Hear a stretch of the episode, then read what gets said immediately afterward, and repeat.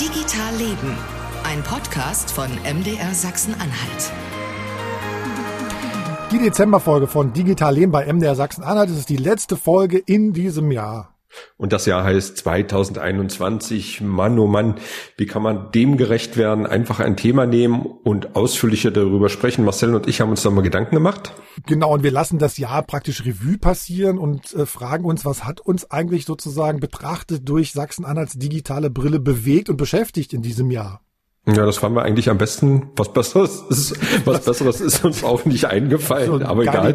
Äh, nein, das ist eine geile Idee, na klar. So, und wir sind mit fünf Menschen verabredet, äh, die über ihr digitales 2021 berichten werden. Genau, lass uns voranschauen. Ähm, wir haben uns tatsächlich in den vergangenen Tagen mit äh, diesen fünf Menschen aus Sachsen-Anhalt unterhalten. So ein kurzer Überblick, damit ihr wisst, worauf ihr euch einlasst. Christian Kroll ist bei uns, der ist Gründer der ökologischen Suchmaschine Ecosia. Der kommt aus Wittenberg und hat in diesem Jahr ordentlich Geld gesammelt für Europas größten Klimatech-Fonds Fonds, mit dem man Startups fördern will, die die Treibhausgasemissionen um mindestens 100 Megatonnen CO2 reduzieren will.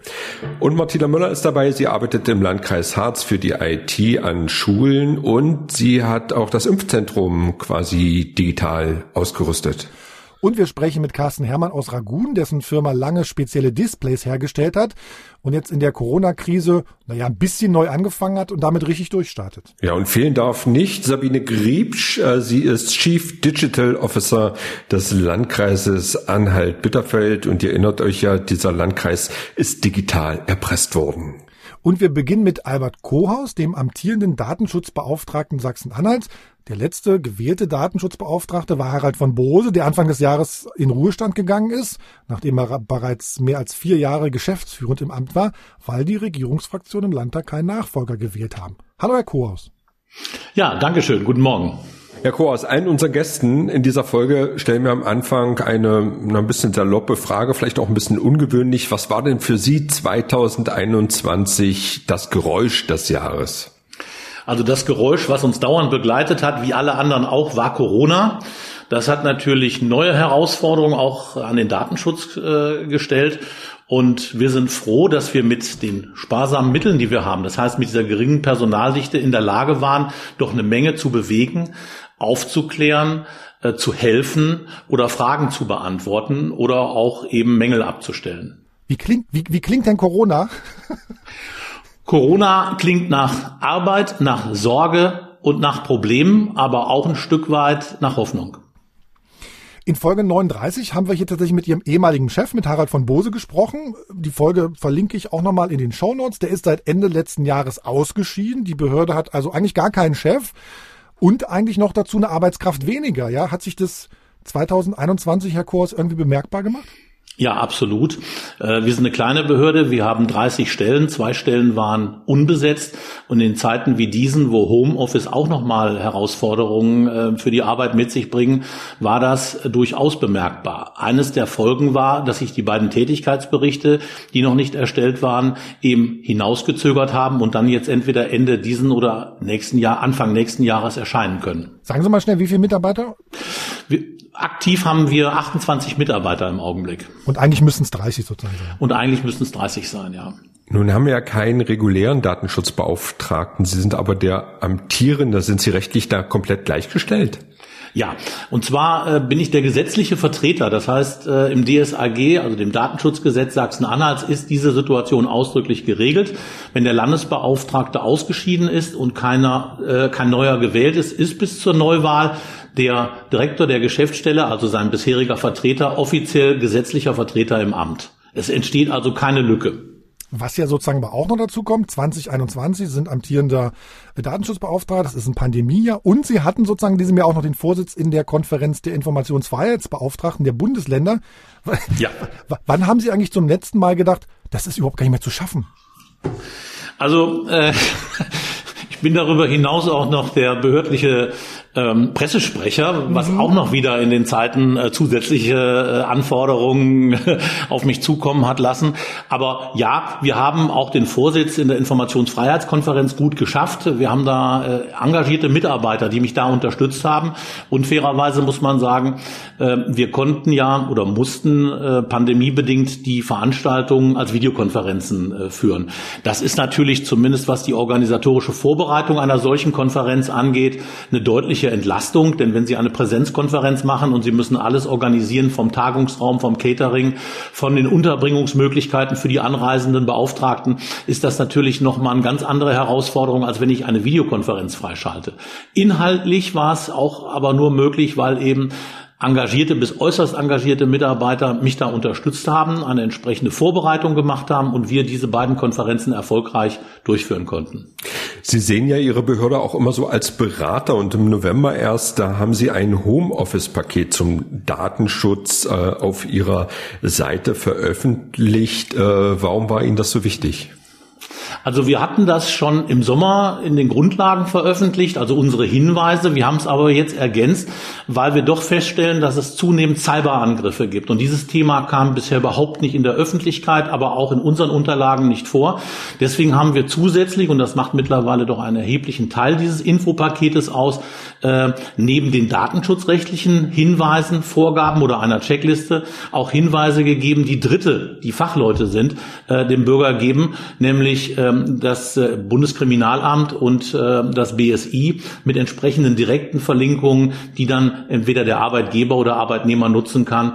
Denn wir haben ja im Land einen Landkreis gehabt, der auch Angriffopfer eines entsprechenden äh, Hackerangriffs war. Und insofern wollten wir vorbeugen oder zumindest die Chance geben, dass man sich informiert, um nicht selber Opfer eines solches Angriffs zu werden was man ja auch immer hört, wenn sie sagen, okay, wir haben hier eine Checkliste und so, dann ist ein Argument ja auch immer, ach, der Datenschutz würde immer alles so kompliziert machen und es würde alles unnötig aufwendig werden. Was erwidern Sie da sozusagen dann gebetsmühlenartig? Naja, also wenn man also die Rechtslage hat ja nicht der Landesbeauftragte geschaffen, sondern das Europäische Parlament und auch der Landtag. Das ist das eine oder der Bundestag beim Bundesdatenschutzgesetz. Wir sind ja dafür da zu gucken, werden die Sachen eingehalten, um auch Dritte oder auch die Betroffenen zu schützen. Wenn es um personenbezogene Daten geht oder gerade in diesen Zeiten um Gesundheitsdaten, ist natürlich der Schutz genauso gesetzlich zu gewährleisten wie in Nicht-Pandemie-Zeiten. Und ähm, wir wollen mit unserer Beratung oder Information ja dazu anhalten, im Vorfeld nachzudenken. Wie kann ich eine, äh, einen Prozess oder eine Phase in meinem Betrieb oder in meiner Behörde datenschutzgerecht lösen, damit es nachher problemfrei abläuft? Sie haben vermutlich auch zu digitalen Werkzeugen in Schulen genug Fragen jetzt in der Pandemie gekriegt. Äh, von Ihrem Thüringer Kollegen ist ja so eine Art, naja, ich nenne es mal Whitelist für den Einsatz bestimmter Technologien an Schulen bekannt geworden und auf äh, fragtdenstaat.de veröffentlicht äh, worden. Link tue ich auch in die, in die Shownotes. Warum tun sich Datenschützer eigentlich so schwer damit, ich sag mal, bestimmte Tools zu empfehlen oder von anderen abzuraten? Was, was, was, was sozusagen, was, was hält sie da so zurück? Also das eine ist, äh, und das weiß ich, ist ein Kritikpunkt überall in Deutschland, warum sagen die Datenschützer nicht, welche Produkte kann ich verwenden und welche nicht? Mhm. Problem ist, wir sind leider nicht, oder Gott sei Dank, je nachdem, wie man sieht, nicht die Stiftung Warentest. Wir haben weder die personellen noch materiellen Voraussetzungen, um solche Produkte zu testen. Das müssten andere machen. Was wir aber sagen können, ist, lieber Verwender, hier haben wir eine Checkliste, prüf mal bitte, ob das, was du verwendest, datenschutzgerecht einsetzbar ist. Ich würde mir wünschen, dass nicht jede Schule einzeln prüfen muss, was geht oder nicht geht, denn die Lehrer haben ja schon genug zu tun, soweit Lehrer an den Schulen sind. Wir haben ja einen Lehrermangel.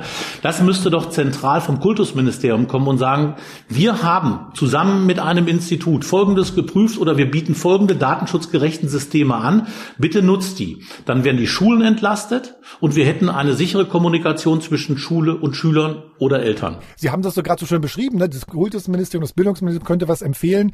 Äh, das hieße dann ja aber auch, dass sich ein Ministerium, bevor es was empfiehlt, sich mal mit Ihnen in Verbindung setzt, mit Ihrer, mit Ihrer Behörde in Verbindung setzt. Ne? Wie, wie oft kam denn das vor, dass die Landesregierung Sie gefragt hat, bevor sie was eingesetzt hat? Also Luca, der YouTube-Kanal, der Telegram-Kanal, die Facebook-Seite der Landesregierung. Wie oft kam da jemand aus der Landesregierung und hat gesagt, Mensch, Herr Kohaus oder lieber Landesdatenschutzbeauftragte, liebe Behörde, sagt uns doch mal, was können wir denn da machen? Also ich kann mich nicht erinnern, dass wir im Vorab gefragt worden sind, sondern vielmehr haben wir dann entweder aus der Nutzung, aus Beschwerden oder aus der Presse erfahren, dass es eine solche Nutzung gibt. Und dann sind wir eben auf die Behörde zugegangen. Beispielsweise Luca-App. Von der Luca-App haben wir erst erfahren, als die Presse breit drüber berichtet hat. Also aus den Medien haben wir es erfahren. Dann sind wir natürlich darauf zugegangen und haben die Fragen gestellt, die alle in Deutschland gestellt haben, nämlich nach dem datenschutzgerechten Einsatz. Und da war man natürlich sehr zurückhaltend, weil die lagen dann selber bei den Einkäufern nicht vor. Denn wenn ich mich recht entsinne, ist das ja zentral eingekauft worden. Übrigens in Mecklenburg-Vorpommern hat ein Gericht festgestellt, dass es nicht rechtmäßig war, wie der Verkauf abgelaufen ist oder der Einkauf, weil nicht ausgeschrieben wurde. Man wird gucken müssen, welche Folgen das auch für die anderen Länder hat. Aber das ist ein vergaberechtliches Problem, kein datenschutzrechtliches Problem. Wir müssen halt schauen, dass wenn wir solche Produkte auf den Markt bringen, auch zur Sicherheit des Bürgers, auch zur Zufriedenheit und zur Nutzung des Bürgers. Denn der Bürger ist eher bereit, ein Produkt zu nutzen, wo er sagt, hey, diese App kann man dieser App kann man vertrauen, diese App kann man verwenden. Und das ist bei der Luca-App äußerst kritisch zu sehen. Ähm, Im privaten Bereich gab es ja verschiedene ähm, engagierte, technikaffine Menschen, die die Luca-App geprüft haben und immer wieder Mängel festgestellt haben. Wenn Sie jetzt sehen, dass die Bildungsministerin sagt, wir müssen mal bei TikTok und bei Instagram eine Kampagne fahren, damit wir Schülerinnen und Schüler zu Impfungen aufrufen können, was macht das mit Ihnen?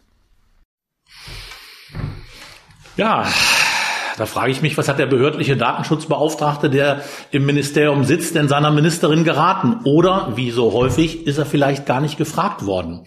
Also äh, die Probleme, die wir allgemein bei allen amerikanischen Diensten haben, wo Daten in die USA fließen, sind ja alle ähnlich und damit problematisch. Warum sind sie problematisch? Ähm, aus zwei Gründen. Zum einen hat der EuGH festgestellt, zwar am Beispiel von Facebook, aber das gilt auch für andere äh, entsprechende ähm, Artikel, ähm, dass man gemeinsam verantwortlich ist. Was heißt das? Wenn ich in Deutschland Verwender bin einer Facebook-Seite oder eines entsprechenden Kanals bei YouTube, muss ich wissen, was mein Geschäftspartner an Daten aufzeichnet und was er macht. Man ist gemeinschaftlich dafür verantwortlich. In der Regel ist das aber Geschäftsgeheimnis beispielsweise von Facebook. Sie wollen es nicht erklären. Und da kommt man natürlich sehr schnell ins kurze Gras, wie man so schön sagt, denn ich werde an meiner zwei Verpflichtungen nicht äh, gerecht. Einmal meiner Rechenschaftsverpflichtung, ich muss also nach der Datenschutzgrundverordnung über meine Datenverarbeitung Rechenschaft geben können und ich muss dem betroffenen Bürger Auskunft geben, welche Daten sind erhoben worden und was ist damit gemacht worden. Und das können die deutschen Verwender in der Regel nicht sagen. Also müsste ein solches Paket schon aus diesen Gründen untersagt werden. Das Zweite ist, die äh, Daten gehen regelmäßig in die USA. Und dort haben wir seit dem sogenannten Schrems-Urteil äh, klare Feststellung, dass das kein sicheres Land ist, kein sicheres Drittland. Und solange diese Situation andauert, äh, ist an für sich eine Nutzung aus diesen Gründen nicht möglich. Warum ist es kein sicheres Drittland? Unter anderem, weil dort jede Firma in den USA verpflichtet ist, einem oder mehrere Geheimdienste komplett die Daten zu überlassen, die dann wieder hergenommen werden zur Analyse, zur Profilbildung. Jetzt sagt der ein oder andere, ja, was wollen die mit meinen Daten in den USA? Das ist doch nicht weiter schädlich. Und da fällt mir dann das Zitat eines ehemaligen NSA-Chefs ein, der gesagt hat, wir schaffen die Heuhaufen, damit wir die Nadeln finden. Das heißt, wenn ich zu möglichst vielen Bürgern möglichst viele Daten habe und die mit künstlicher Intelligenz auswerten kann, dann finde ich auch nach bestimmten Kriterien bestimmte Bürger heraus. Oder ich bewerte sie einfach. Jedenfalls dienen diese Daten oder können diese Daten zur Profilbildung eines jeden Einzelnen dienen. Marcel, du hattest ja gerade gesagt, also TikTok. Äh, bei TikTok ist es ja noch ganz anders. Da mhm. stecken die Chinesen mit drin. Äh, die Frage haben sie noch nicht so richtig äh, beantwortet. Stehen Ihnen da die Haare zu Berge, wenn Sie das hören, was die Bildungsministerin davor hat? Also TikTok ist verglichen mit den USA oder China ist natürlich mit den USA ein noch größeres Problemfeld. Und da weiß man noch weniger, was mit diesen Daten geschieht. Die Grundproblematik ist aber gleich. Das hat der EuGH auch festgestellt. Es darf nicht in ein Drittland, egal egal wie es heißt, ähm, das einen schwächeren Datenschutzstatus hat oder ein schwächeres Datenschutzniveau als Europa, Daten übertragen. Punkt. Das heißt, in diese Länder dürfen personenbezogene Daten nicht übertragen werden. Das beantwortet dann die Frage, China erst recht nicht.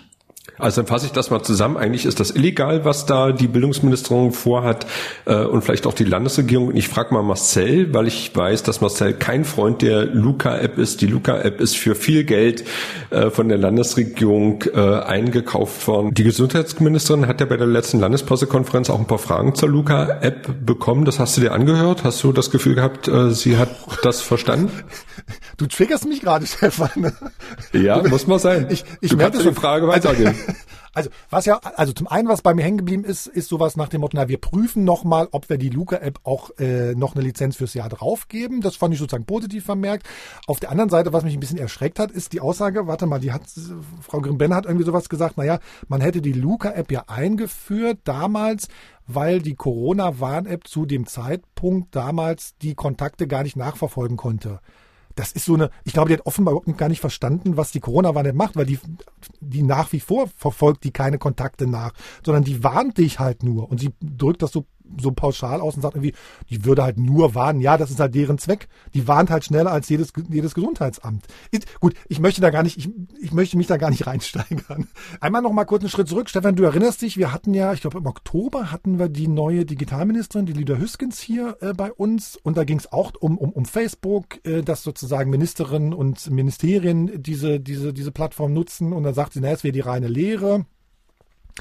Ich habe mir mal rausnotiert, was sie gesagt hat.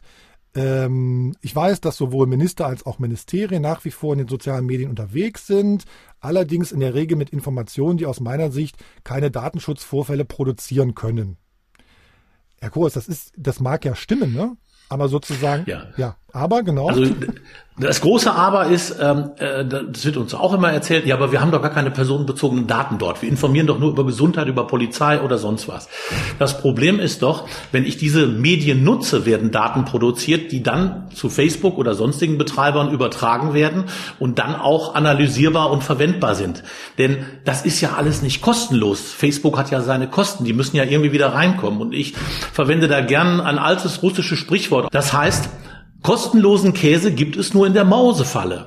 Und nur in der Mausefalle ist der Käse wirklich kostenlos. Und so ist es auch bei Internetdiensten. Wenn Sie irgendwas kostenlos wollen oder irgendwo Rabatte eingeräumt bekommen, der Haken liegt irgendwo anders. Man bezahlt woanders mit. In der Regel zunächst mit seinen Daten und später auch mit seinem Personalprofil. Denn die Daten werden ja genutzt, um Profile zu erstellen, um sie zu bewerten. Wenn Sie Glück haben, ist es nur Werbung. Wenn es wenn es schlechter läuft, werden auch andere Verhaltensweisen zugrunde gelegt und analysiert. Zum Beispiel, dass man ihnen vielleicht maßgeschneiderte Preise bietet. Das heißt, sie zahlen für das gleiche Produkt beim gleichen Versender oder Internetunternehmen einen höheren Preis als ihr Nachbar, weil sie gelten vielleicht als jemand, ach, dem kommt es auf den Preis nicht so drauf an, Hauptsache schnell. Das sind aber alles Verfahren, die nicht vor unsere Augen ablaufen. Die sind nicht mhm. greifbar, die riecht man nicht, die schmeckt man nicht. Und deswegen sind sie für viele Leute, weil es abstrakt ist, nicht sofort begreifbar oder auch als Gefahrenpotenzial begreifbar. Kostenlosen Käse gibt es nur in der Mausefalle. Das ja. merke ich mir, aber das hab ich, kannte ich ja. noch gar nicht. Das finde ich super. Und, und wenn Sie ein Angebot bekommen, wo Sie denken, ach, das mache ich, ne? einfach nochmal durch den Kopf gehen lassen und dann sagen Sie meistens, nee, äh, Ne? Mausefalle. Also wir, wir müssen uns ja als Medien, als öffentlich-rechtliches Medium ja auch mal an die Nase fassen. Wir, wir, wir bieten da ja auch Sachen an. Ne? Aber wir haben ja hier, Stefan, seit letzter Folge haben wir ja auch äh, ein, ein, ein, ähm, ein Account bei, bei Mastodon, wo das deutlich besser ist als bei den, bei den großen mhm. Konzernen. Ähm, ich habe auch noch äh, neulich durch den neuen Koalitionsvertrag äh, geblättert auf Bundesebene. Ne? Äh, Im Koalitionsvertrag in Sachsen-Anhalt steht ja sozusagen nichts zum Thema Datenschutz. Im Koalitionsvertrag auf Bundesebene stehen dann so ein paar, so ein paar Sachen, zum Beispiel flächendeckende Videoüberwachung und den Einsatz von biometrischer Erfassung zu Überwachungszwecken lehnen wir ab.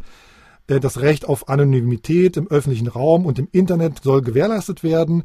Äh, der Staat darf keine Sicherheitslücken ankaufen äh, oder offen halten.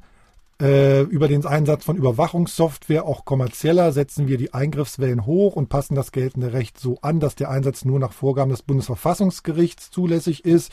Befugnisse Verfassungsschutz zum Einsatz von Überwachungssoftware wird im Rahmen der Überwachungsgesamtrechnung überprüft. Das heißt sozusagen, sind Sie da erstmal mit zufrieden, was drin steht? Naja, also Papier ist geduldig und äh, wir werden äh, im Rahmen der Datenschutzkonferenz eine erste Auswertung am 6. Dezember mal vornehmen. Aber entscheidend ist immer, was hinten rauskommt. Das heißt, welche Gesetze nachher konkret gemacht werden oder aufgrund welcher Situationen man dann sagt, ach, wir haben eine neue Situation, wir machen es doch anders. Am Beispiel der Sicherheitslücken, das sagen die Datenschützer schon seit Jahren, Erkannte Sicherheitslücken müssen zwingend geschlossen werden. Das sehen Geheimdienste natürlich von Natur aus anders, weil es ein leichteres Arbeiten äh, ermöglicht. Aber wenn diese Lücken einmal erkannt sind, sind sie für jedermann nutzbar, nicht nur für Geheimdienste, sondern auch natürlich für ausländische Geheimdienste, aber eben auch für Kriminelle. Und damit wird unter Umständen eben auch eine empfindliche Infrastruktur angegriffen. Sachsen, äh, in Sachsen-Anhalt war es jetzt äh, Bitterfeld, Anhalt-Bitterfeld. Das kann aber auch jederzeit wen anders treffen. Zum Beispiel ein Krankenhaus. So, zum Schluss, ich glaube, das ist, glaube ich, für Sie das, das, das heikelste Thema. Wir haben es schon ein bisschen angepiekt, die Stelle des Landesdatenschutzbeauftragten. Ähm, Sie füllen die Position faktisch seit einem Jahr aus. Ihre Stelle wird vermutlich anders bezahlt. Da hat das Land also irgendwie ein Jahr lang ein Gehalt gespart. Zwei Stellen sind insgesamt frei. Und mit dem Landesdatenschutzbeauftragten sind wir immer noch nicht weiter. Ne? Also die Bewerbungen liegen im Landtag. Sie haben sich auch beworben, hört man. Und man erfährt aber nicht mal, wie viele Bewerbungen es insgesamt sind. Das sagt die Pressestelle nicht. Die hat mir geschrieben, die Fraktionsvorsitzenden und der Ältestenrat sind nach Prüfung aller Anforderungen an die Bewerber äh, für das Amt des Landesdatenschutzbeauftragten durch die Landtagsverwaltung für die Bewerberlage informiert. Darüber hinaus äh, wird nichts zu laufenden Stellenbesetzungsverfahren gesagt. Also ich an Ihrer Position, ich glaube, ich würde mich gerade so ein bisschen schwarz ärgern über dieses Verhalten von politischen Entscheidern. Man will doch mal irgendwie wann vorankommen. Was macht das mit Ihnen? Also in der Tat, ich habe jetzt fast ein Jahr oder ein Fünftel einer Wahlperiode am Ende des Jahres rum. Ähm, das Positive ist, ich konnte aktiv gestalten. Wir haben zum Beispiel Informationspakete eingeführt. Wir haben in der Corona-Lage, glaube ich, unter den gegebenen Bedingungen auch Hilfestellung geben können und so weiter und so fort. Das ist die positive Seite.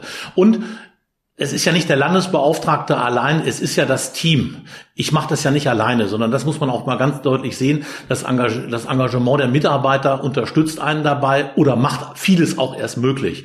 Das ist die eine Seite. Auf der anderen Seite ist es natürlich schon so, wenn über ein Jahr lang eine Stelle und hier eine wesentliche Stelle äh, nicht besetzt ist, ähm, entsteht natürlich oben ein Stück weit ein Flaschenhals, weil ja alles äh, dann durch bei einer Person äh, durch muss.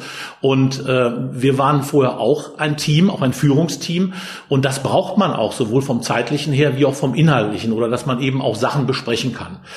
Ähm, es ist äußerst schade, dass der Landtag nicht vorher in der Lage war, eine Personalentscheidung zu treffen. Denn äh, man hat dann doch den Eindruck, und das hat ja der alte Landesbeauftragte auch schon gesagt, dass diese dieses Amt und diese, diese Aufsichtsbehörde doch einen sehr geringen Stellenwert hat in der politischen Szene. Jetzt ist wieder ein Jahr rum und wir haben immer noch keinen Landesbeauftragten. Und wenn bis zum 17. März kein neuer Landesbeauftragter gewählt wird, haben wir praktisch eine komplette Amtszeit, die nicht regulär besetzt ist. Und das ist natürlich, äh, was das Symbolische auch dieser ganzen Geschichte anmacht, ein verheerendes Bild, ähm, weil vielleicht ergänzend dazu natürlich auch die haushalterische Unterstützung, wir stehen ja jetzt wieder vor neuen Haushaltsverhandlungen, äh, die Sache auch nicht besser gemacht hat. Es ist ja nicht so gewesen, dass die Personalforderungen des Landesbeauftragten in der Vergangenheit äh, große Berücksichtigung gefunden haben. Wir sind seit 2018 immer noch eine Behörde im Aufbau. Das heißt, wir haben immer noch nicht die erforderlichen äh, Stellen, die uns nach einem Gutachten äh, entsprechend zugewiesen worden sind. 15 mehr, ne? Ja, nein, wir haben jetzt 14 angemeldet für das Haushaltsjahr äh, 22, aber die Gesamtstellenlage war in dem Gutachten mit 54 bewertet worden. Also jedenfalls im Ergebnis. Wir haben ja neue Aufgaben durch die äh, Datenschutzgrundverordnung bekommen und manche Aufgaben, wie zum Beispiel Beispiel Sensibilisierung der Bevölkerung, insbesondere von Jugendlichen und ja, von jüngeren Menschen, können wir überhaupt nicht wahrnehmen. Und so zieht sich das halt durch. Äh, ich sag mal ein Beispiel jetzt aktuell. Wir hatten ja nun starke Themen im, im Bereich Corona, also Gesundheitswesen allgemein, Schulen, Hochschulen und Beschäftigtendatenschutz. Ich erinnere nur gerade mal an die Frage, wie die 3G-Regelung am Arbeitsplatz umzusetzen ist. Dafür stehen mir laut Plan drei Leute zur Verfügung und eine Stelle ist unbesetzt. Das heißt, es ist von von vornherein schon die Personaldecke extrem dünn gewesen für diesen massiven Ausschnitt. Na? Ja, da passt fast unsere Abschlussfrage zu, die wir allen unseren Gästen äh, diesmal stellen. Und zwar, wenn Sie jetzt auf 2022 schauen, was wäre denn Ihr Wunsch? Wie sollte das dann klingen? Also, es würde gut klingen, wenn wir stärker wären. Warum? Die Landesregierung oder im Koalitionsvertrag ist das Thema Digitalisierung groß rausgekommen und es soll ja auch ein wesentliches Element der Politik werden, sowohl auf Landes- wie auch auf Bundesebene. Digitalisierung hat aber, damit es überhaupt Erfolg hat, vier Elemente, die immer nie so kommuniziert werden. Nur das erste Element wird kommuniziert, nämlich wir brauchen eine technische Infrastruktur. Okay. Das Zweite, was genauso wichtig ist, ist, äh, wir brauchen eine Cybersicherheit. Auch da muss aktiv von vornherein, bevor ich die Systeme schaffe, dran gearbeitet werden, damit sie nicht angreifbar werden und zerstört werden oder geschlossen werden müssen. Das dritte Element ist der Datenschutz. Nur wenn der Datenschutz da ist, kann der Bürger sicher sein, diese Instrumente der Digitalisierung zu benutzen. Und schließlich noch, und das wird uns aber erst Ende 22 und 23 vielleicht eher beschäftigen, Energiesicherheit. Digitale Systeme sind energieintensiv, aber ohne Energie sind sie nichts. Und die Politik ist irgendwie im ersten Bereich, die technische Infrastruktur muss geschaffen werden. Da unterscheidet man noch nicht so richtig zwischen Prozessen, die digitalisiert werden oder Produkten, die digitalisiert werden. Ähm, da wird man noch mal tiefer einsteigen müssen. Aber bei diesen vier Punkten ist der Datenschutz eben dabei. Und da können wir nur aktiv mitgestalten, auch im Vorfeld, damit nicht im Nachhinein irgendwas wieder zurückgebaut werden muss, was fehlerhaft ist, äh, brauchen wir Personal. Albert Kohaus, amtierender Datenschutzbeauftragter Sachsen-Anhalt. Vielen Dank. Vielen Dank. Bitteschön. So, und, und dieses Thema, was jetzt kommt, da kommen wir bei Digital Leben von MDR Sachsen-Anhalt auf gar keinen Fall herum, wenn es um das Jahr 2021 und Digitales geht um Anhalt-Bitterfeld, denn dort haben ja kriminelle Hacker im Sommer äh, den ganzen Landkreis erpresst und äh, wie das so war, darüber reden wir jetzt mit Sabine Griebsch. Sie ist Chief äh, Digital Officer im Landkreis Anhalt-Bitterfeld. Hallo Sabine, schön, dass du dabei bist. Hallo. Und Sabine, du warst ja schon mal bei uns. Da warst du noch kein CDO, kein Chief Digital Officer. Und da haben wir, glaube ich, über Open Data gesprochen. Folge 26 war das. Äh, du kennst dich super mit dem Online-Zugangsgesetz aus, mit Open Data, mit E-Government äh, und du kennst dich mit E-Government so gut aus, dass du sozusagen unter E-Gouvernante, Governante sozusagen twitterst, ne? Ja, genau. Das war kurz vor meinem Einsatz im äh, Landratsamt Anhalt-Bitterfeld. So, und in dieser Folge blicken wir auf das Jahr zurück, auf das Jahr 2021 und wir fragen alle Gäste zu Beginn dieselbe Frage. Was wäre denn dein Geräusch, Sabine, das du dem Jahr 2021 geben würdest? Ja, ich glaube, das wäre ein ganz äh, technisches Piepen und ähm, ja. Ich mache das jetzt nicht nach. Oder so ein Windows. Dü, dü, dü, ja, genau. Das Runterfahren, das Runterfahren vom Windows. Ihr hattet ja so einen riesen Vorfall und der lässt sich natürlich in so einer Folge ähm, nicht komplett aufklären und erst recht nicht in einer, in der wir auf die wichtigsten Themen des Jahres zurückblicken. Wir wollen es trotzdem mal versuchen. Äh, Sabine, wie hast du denn diesen Doomsday in Erinnerung? Oh Gott, ich glaube mit ganz viel Adrenalin und mit ganz viel äh, Fragezeichen erstmal. Ähm, Im Endeffekt hatte sich das über ein paar Tage gezogen. Also die Frage ist, wann wir, wann wir geschaut haben. Also wann der erste Mail-Server gezeigt hat, dass die, dass die Synchronisierung nicht mehr lief. Am nächsten Tag, als das Telefon klingelte, uns das äh, Amt für Brandkatastrophenschutz und Rettungswesen sagte, es wären Dateien auf ihrem Laufwerk verschlüsselt. Ähm, und es zog sich dann sozusagen über mehrere Tage, also die auch die Überlegungen, wie man äh, wie man jetzt damit umgeht, ob man jetzt komplett neu installieren muss und äh, dann die die ähm, das Einleiten, also dieses Stabs für außergewöhnliche Ereignisse und äh, letztlich auch der äh, das Ausrufen des Katastrophenfalls. Also das hat ja, glaube ich, so drei vier Tage gedauert. Wann war dir persönlich denn klar? Oh Gott, wir sind wir also Land unter? Das war spätestens am zweiten Tag, als bei dem Administrator, bei dem wirklich alle Sicherheitsanforderungen beachtet wurden, mit einmal der Rechner verschlüsselte. Und da habt ihr gemerkt, das ist jetzt ein dickes Ding, da kommen wir so schnell nicht wieder raus. Da haben wir dann gemerkt, das ist keiner der üblichen Sicherheitsvorfälle. Und haben das alle gemerkt oder musstest du auch nochmal Überzeugungsarbeit leisten? Das haben sehr schnell alle gemerkt, weil äh, es äh, Hausdurchsagen gab, also Lautsprecherdurchsagen, in dem alle ihre Rechner runterfahren sollten und immer mit dem mit dem Hinweis, ja, das ist auch bald vorbei, ne? die können auch bald wieder loslegen und ähm, letztlich haben das dann alle gemerkt, als äh, wir gesagt haben, das ist jetzt auf unabsehbare Zeit, äh, hm. müssen wir den Wiederaufbau hier äh, starten. Sag mal, und warte mal, Hausdurchsagen überall in der ganzen Verwaltung? In der ganzen Verwaltung, an jeder Außenstelle, ja. Da konntest du einen Knopf drücken und dann hört das überall jemand? Nö, das macht also die äh, die äh, Durchsage, die wurde sozusagen vorher abgestimmt auch mit dem Personalamt und äh, letztlich wird das dann durch die durch die Sprecher dort am Foyer äh, durchgesagt. Genau, aber eben auch mit dem Hinweis, es sind alle Rechner jetzt sofort herunterzufahren und jegliche Technik herunterzufahren und ob das Drucker oder ob das äh, PC ist, ist auch alles vom Netz zu trennen. Also das war sozusagen die klare Ansage die auch an mehreren Tagen wiederholt wurde, weil es kommen ja auch immer mal wieder welche aus dem Urlaub, die frühmorgens gewohnt sind, ihren Rechner einzuschalten. Irgendwann sind ja dann auch Experten von außerhalb äh, gekommen, äh, die versucht haben, euch zu helfen. Aber bleiben wir mal bei dir. Welche Rolle hast du denn da bei der Aufklärung, sage ich mal, spielen können? Oder warst du denn komplett raus? Ich war, also als äh, Chief Digital Officer habe ich ja mehr oder weniger nonstop mit den digitalen Themen zu tun. Äh, was bedeutet das, äh, wenn alle anderen auf ihren Rechner nicht mehr zugreifen können, keine Geschäftsprozesse mehr modelliert werden können, kein äh, nichts mehr hinterfragt werden kann oder die Software oder irgendwas anzugucken ist, dann ähm, war meine Aufgabe nicht beendet. Ich wurde sozusagen in den Stab für außergewöhnliche Ereignisse einberufen und spätestens als dann der Cut-Fall ausgerufen wurde, äh, war sehr schnell klar, dass unsere IT-Infrastrukturadministratoren von der Zahl her viel zu wenige sind. Was bedeutet, dass man äh, als technische Einsatzleitung das operative Chaos handelt und dann nimmt man nicht die Ressourcen, die man in der Technik hat, die man in der Infrastruktur hat und äh, sozusagen war ich dann für das organisatorische Chaos zuständig. Wie viele Leute habt ihr denn in der IT-Abteilung? Ich glaube, es sind elf. Also elf, die äh, mit den Themen beschäftigt sind, wo sie ähm, halt wirken können. Ne? Wir haben eben auch äh, Anwendungs- äh, Fachanwendungsbetreuer oder wir haben Leute, die die Webseite machen, die klar, die kann ich jetzt okay. in den ersten Tagen nicht einsetzen. Das ist eben genau, genau.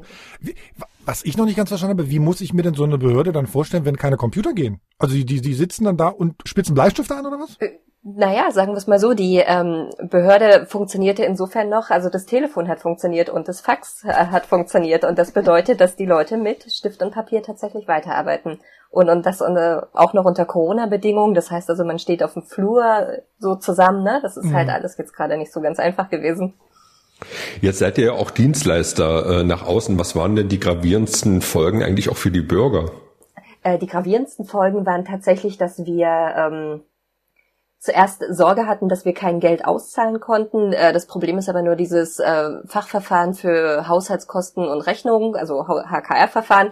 Das ähm, hatte, das hat einfach das Problem, dass man nicht weiß, äh, wie hoch die Beträge sein müssen. Also man konnte es nicht direkt ausrechnen. Das heißt also, das erste, was wir getan haben, war uns mit der, mit der Sparkasse in Verbindung zu setzen und uns die Kontoauszüge anzuschauen, was wir den Leuten im letzten Monat ausgezahlt haben. Also das ist, glaube ich, das, was am relevantesten für, der, für die Bürger waren und natürlich eben auch das Kfz, also Kfz-Zulassung. Ne? Also gerade die Autos, die angemeldet werden mussten, das ähm, gerade in dieser, in diesem Sachgebiet sind so viel, so viel Bürgerverkehr, dass es da tatsächlich sehr schnell auffiel. Mhm. Wir nehmen das jetzt in der letzten Novemberwoche auf. Wie ist denn da Stand der Dinge jetzt gerade? Der Stand der Dinge ist, dass das Active Directory sozusagen wieder steht. Also wir haben angefangen, die ganze Infrastruktur wieder aufzubauen, schon im Juli. Und äh, nachdem wir das Not, also quasi den Notbetrieb äh, am Laufen hatten. Und äh, der Stand ist tatsächlich, dass jetzt die kleinen PCs, also die Arbeitsplatz-PCs, wieder ähm, so nach und nach äh, in erst in der Pilotphase, aber jetzt äh, über das ganze Landratsamt ausgerollt wieder äh, starten und die Leute damit arbeiten können. Und das sind alles neue Rechner oder sozusagen platt gemacht und neu aufgesetzter? Das sind keine neuen Rechner, das sind tatsächlich plattgemachte Rechner, die jetzt wieder äh, in Betrieb genommen werden mit neuer Software und neuen Lizenzen. Und äh, die Hardware war nicht das Problem. Also hm. wir sind nicht abgebrannt, äh, wir sind tatsächlich, wir mussten uns einfach neu wieder aufbauen. Und habt ihr da grundlegend was anders gemacht jetzt beim Aufbau, beim Wiederaufbau? Äh, grundlegend ähm, schaut man natürlich, welche, welche IT-Sicherheits ähm, Vorkehrungen äh, setzt man um. Also das geht im Endeffekt ganz viel auf das BSI-Grundschutz, äh, auf den BSI-Grundschutz, den man jetzt äh, wirklich äh, sehr strikt umsetzt. Es geht um Passwörter, es geht um eine neue Dienstvereinbarung. Also das ist ganz, ganz komplex, das Thema. Und äh, insofern, ja, haben wir natürlich drauf aufgepasst, was jetzt auf diesen Rechnern ist. Und dass natürlich auch die äh, Leute nicht mehr so viele Rechte haben. Hm. Ich bin ja so ein neugieriger Mensch, deshalb stelle ich dir jetzt eine Frage, von der ich annehme, dass du nicht darauf antworten kannst. Ich frage trotzdem mal, gab es denn so im ersten Reflex auch Überlegungen, ich nehme mal an, dass da auch äh, so Erpressergeld gefordert wurde, das zu zahlen, so als öffentliche Verwaltung, oder war das gleich vom Tisch? Äh, das war sofort vom Tisch. Also die öffentliche Hand äh, weder kann die noch will die äh, das Lösegeld oder die, zumindest den, äh, den nächsten Angriff äh, sponsern. Und Sabine, wärt ihr denn technisch sozusagen in der Lage gewesen, das zu zahlen, wenn ihr sozusagen bei Sozialhilfe schon äh, jetzt euch Auszüge von der von der Kranken von der Sparkasse habt geben lassen? Ja, grundsätzlich ist man technisch dazu in der Lage. Okay. Die Frage ist, ähm, es ist natürlich eine Kryptowährung gewesen, das wäre auch noch eine kleine Herausforderung gewesen. Und Sabine, kannst du denn sagen, aus welchem Bereich das kommt, was sozusagen die kriminalistischen Entwicklungen und, und Erkenntnisse da schon, schon, also haben die schon was rausgefunden, was du uns mitteilen kannst? Ähm, tatsächlich haben wir nicht wirklich etwas rausfinden können. Also die Forensik war zu dem Zeitpunkt, ähm, also die musste relativ schnell abgebrochen werden. Also das ist auch recht teuer. Ähm, wir haben ähm, die äh, die Ergebnisse vom LKA, wir haben die Ergebnisse vom BSI, aber wie gesagt, da sind so viele Logfiles eben auch zerstört worden, dass äh, dort keine äh, schlussendliche äh, Forensik möglich war. Also das, wir haben keine wirklich äh, ausge durchrecherchierten sozusagen äh, Ergebnisse. Von wem kam denn die, die, die größte Hilfe in der Situation eigentlich? Weil mein Verständnis ist, ist, ja, mein Verständnis ist, das BSI zum Beispiel ist ja rein, rein organisatorisch gar nicht zuständig, ne? weil das ist eigentlich nur auf Bundesebene operiert. Äh, das BSI ist durchaus äh, zuständig im Zuge dessen, als sie dem Land äh, zur Verfügung stehen. Und das Land äh, hat ja sozusagen uns geholfen. Äh, insofern ist, äh, kann man gar nicht so genau sagen, von wem die größte Hilfe kam. Also das war sehr, sehr vielschichtig. Ne? Das BSI war eher äh, organisatorisch und hat gesagt, so das und das könnte er machen, das ist sozusagen, das könnte, so könnte das Projektmanagement aussehen, aber immer nur unter der, unter der Vorgabe, dass es Empfehlungen sind. Äh, letztlich haben die immer gesagt, so das ist euer Projekt. Äh, was Bundeswehr betraf, klar, das war eine sehr, sehr praktische Hilfe, eben eine technische Hilfe, die wir angefordert haben, die wir explizit angefordert haben und ähm, ansonsten kam sehr, sehr, sehr viel Hilfe von den anderen Landkreisen und von Städten und eben auch von unseren kreisangehörigen Städten und Gemeinden, die jetzt eben auch mit Personal hätte zur Verfügung stehen können, aber eben auch mit, äh, mit Netzwerken, zum Beispiel in Dessau oder in Wittenberg, die haben sehr geholfen. Auch unsere kommunalen Beteiligungen, die Comba, die uns mit 50 SIN-Klein-PCs zur Verfügung standen und das hatten die auch schon in der ersten Woche angemeldet. Einmal kurz emotional gefragt, Sabine, gab es einen Moment, wo du wirklich richtig schockiert warst? Wo du richtig geschockt warst? Nö, ich glaube, das ist einfach der normale Lauf der Dinge, wenn ein Sicherheitsvorfall ist. Also das äh, letztlich bearbeitet man den. Es ist natürlich äh, schwierig, den ähm, den Leuten immer wieder mitzuteilen. Dieses, es wird noch nicht so schnell an den Start gehen, aber letztlich ist es ein letztlich ist ein Sicherheitsvorfall, wie er jetzt zum ersten Mal in der Größe vorkam, aber sicherlich nicht das letzte Mal in der öffentlichen Verwaltung sein wird. Aber hat dieser Sicherheitsvorfall so eine Art Kettenreaktion, vielleicht auch eine positive Kettenreaktion ähm, ausgelöst, indem man in der öffentlichen Verwaltung jetzt sagt, Mensch, wir müssen tatsächlich äh, unsere IT, unsere IT-Sicherheit auf Vordermann bringen? Also hat man mit veralteter Technik gearbeitet? Man hat mit ähm, nicht mit veralteter, aber mit äh, alter Technik, also mit Technik, die sozusagen nicht äh, Jahr für Jahr erneuert wurde, weil einfach die Diskussion um Technik, ne, also diese diese ganze Frage, möchte ich jetzt äh, in IT-Infrastruktur, in eine sichere IT-Infrastruktur ähm, investieren oder soll es am Ende doch irgendwie die Klinik sein oder man kann die Themen schlecht gegeneinander aufwerten. Äh, letztlich weiß man jetzt, was weggebrochen ist, wenn eben so eine Verwaltung vom Netz geht. Ne? Also die Frage ist, ähm, was äh, die, die Erkenntnisse daraus ist, dass wir einfach uns ganz anders im äh, Bereich IT-Sicherheit aufstellen müssen. Das betrifft nicht nur die Landkreisverwaltung, das betrifft alle Verwaltungen und äh, letztlich haben wir jetzt ähm, ein Expertengremium gegründet, um das Ganze zu diskutieren, das auch mal wirklich anzugehen. Wie gesagt, die Gelder werden nicht mehr dadurch, aber die Frage ist, wie man sich so miteinander organisieren kann, weil das muss ich auch ganz ehrlich sagen, die Hilfe der Verwaltungen untereinander, das hat ganz wunderbar funktioniert. Und ich glaube, das kann auch der Steuerzahler erwarten. Das ist richtig.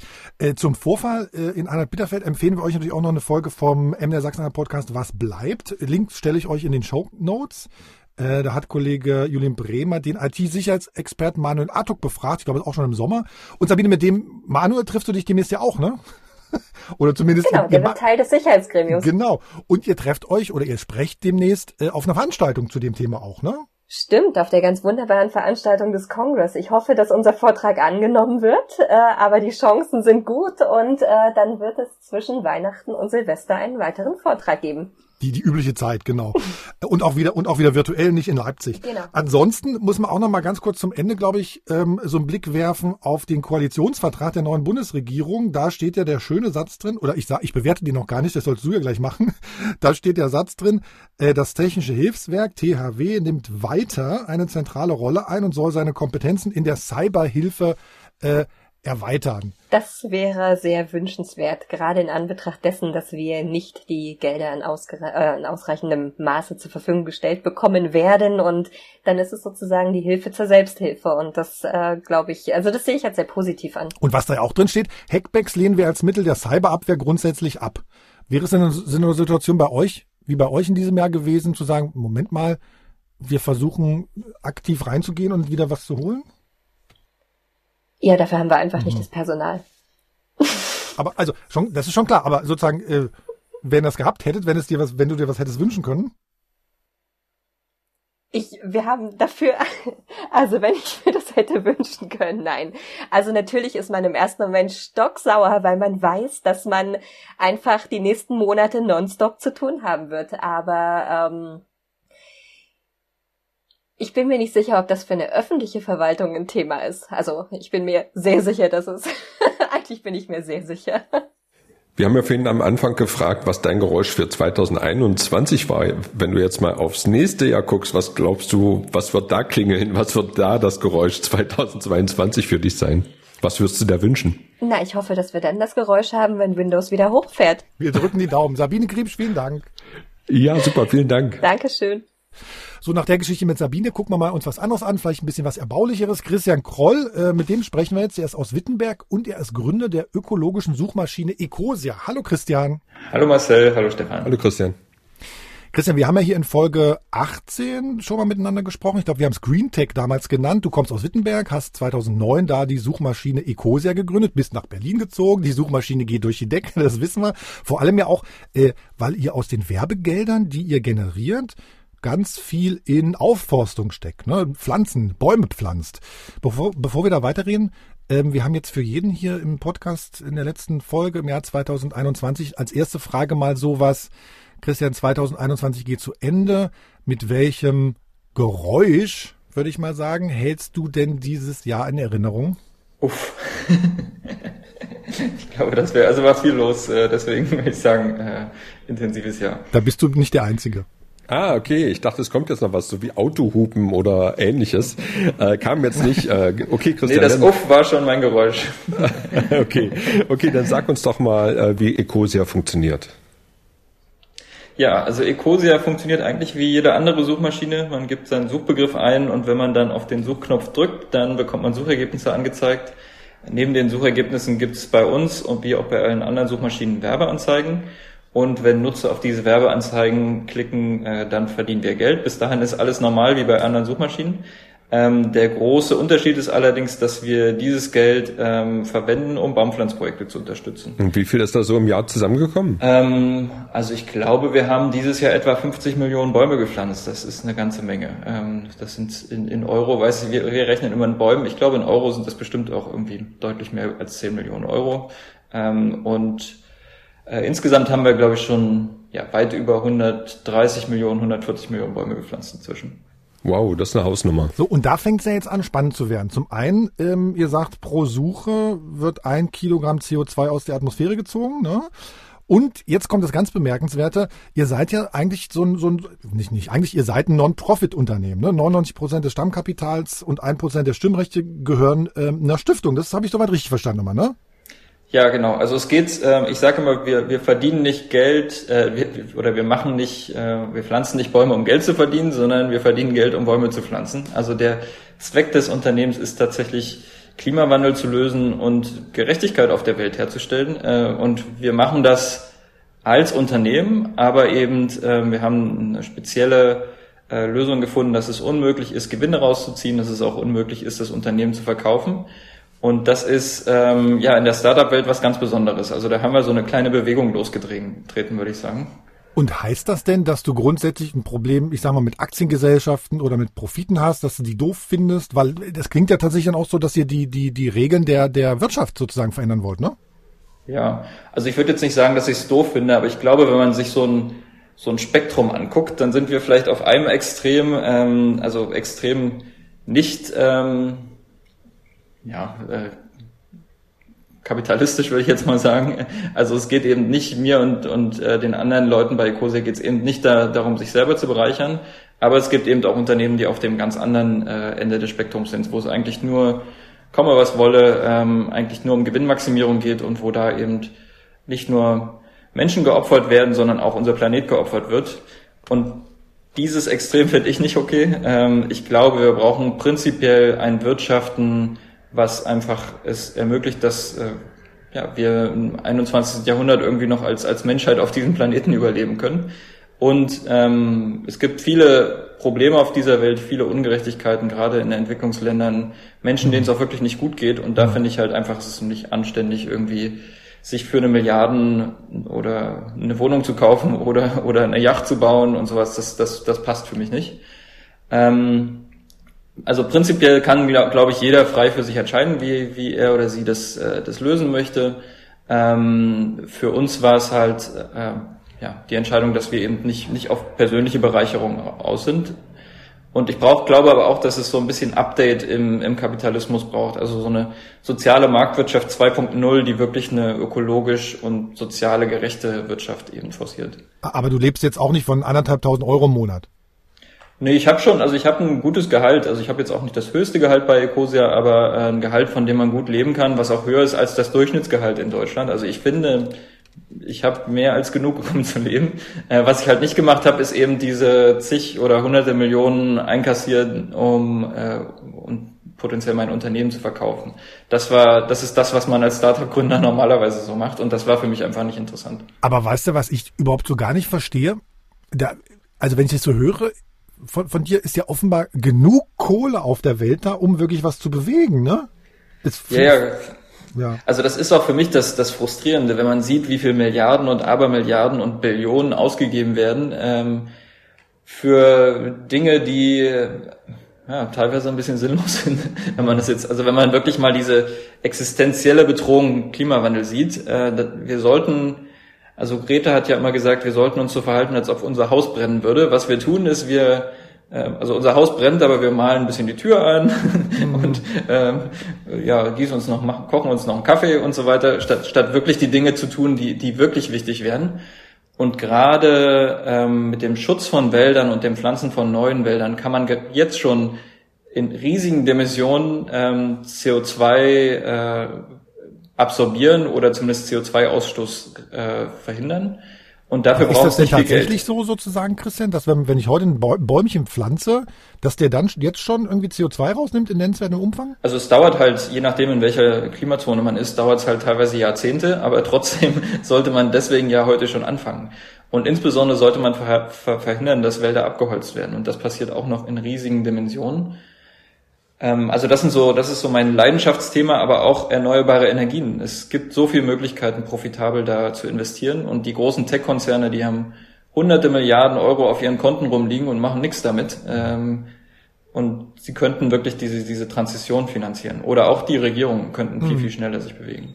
So, aber ihr, deswegen reden wir ja auch miteinander. Ihr habt ja dieses Jahr vor ein paar Wochen habt ihr ja tatsächlich was gestartet, um sozusagen da noch mehr Geld in, in solche Sachen reinzupumpen. Ne? Äh, wie habt ihr es genannt? World World Fund. Ecosia World Fund oder sowas, ne? Kannst du uns das mal erklären? Um wie viel Geld geht's denn da überhaupt? Ja, also ähm, wir haben gemerkt, dass wir, also wir wollen Bäume pflanzen und insbesondere natürliche Lösungen finden für den Klimawandel, die viel CO2 aus der Atmosphäre absorbieren. Aber wir haben auch gemerkt, es gibt viele Bereiche, wo es einfach noch technische Lösungen braucht. Also wo man noch nicht wirklich die Technologie hat, um wirklich CO2-neutral zu leben. Und äh, haben dort viele spannende Unternehmen gesehen, haben aber auch als Ecosia dann irgendwie immer passen müssen, weil wir nie, ähm, weil wir nie wirklich äh, Baumpflanzgeld, also das ist ja Geld, was uns unsere Nutzer anvertrauen, damit wir Bäume pflanzen. Äh, das können wir nicht einfach in riskante Startup-Projekte investieren. Das, gerade wenn es schief geht, würden uns das unsere Nutzer wahrscheinlich übel nehmen. Das heißt, wir haben all diese Möglichkeiten gesehen, ähm, interessante Startups gesehen, interessante technologische Lösungen gesehen und haben uns dann irgendwann ähm, im Anfang des letzten Jahres zusammengesetzt. Das war äh, direkt nach dem German Startup Award. Da haben mhm. ähm, mein äh, Mitgesellschafter Tim, er hat den Preis für den besten männlichen Investor gewonnen. Daria, die auch bei uns mit dabei ist, hat den Preis für die Weib beste weibliche Investorin gewonnen. Ich habe den Preis für den besten Social Entrepreneur gewonnen. Und am nächsten Morgen haben wir uns dann zumindest im Ecosia-Büro zusammengesetzt, haben unsere Preise auf den Tisch gestellt und haben gesagt, okay, jetzt lasst uns mal was Großes machen. Und so ähm, kam dann der World Fund bei raus. Und das ist äh, ein Venture Capital Fund, der 350 Millionen Euro investieren möchte in, in Klima, also Climate Tech Startups, also Technologien, die Klimawandel lösen können. Und das ist tatsächlich der größte Venture Capital Fund in diesem Bereich in ganz Europa. Ähm, Und als wir die Idee hatten, haben also alle um uns herum gesagt, das ist überhaupt nicht möglich, das kann man gar nicht, so einen großen, äh, so einen großen Fonds zusammenkriegen, wenn man noch nie einen Venture Capital Fund gemacht hat. Also das, also wir haben zwar sehr, sehr erfahrene Investoren, aber eben sind keine langjährige Venture Capital Firma. Und deswegen haben wir von allen Seiten gehört, geht gar nicht, kann man nicht machen. Ja, und jetzt hat es anscheinend doch geklappt. Jetzt haben wir ähm, auf jeden Fall schon viel von dem Geld eingesammelt. Oh, genau, das Geld liegt sozusagen jetzt auch irgendwo so, ne, wie du es gerade irgendwie auch beschrieben hast. Aber äh, was ich noch nicht ganz verstanden habe, kommt denn auch sozusagen Geld von euch? Weil wenn du sagst, wir geben so und so viel eigentlich in die Baumpflanzprojekte, das erklär mir nochmal. Das war mir nicht ganz klar.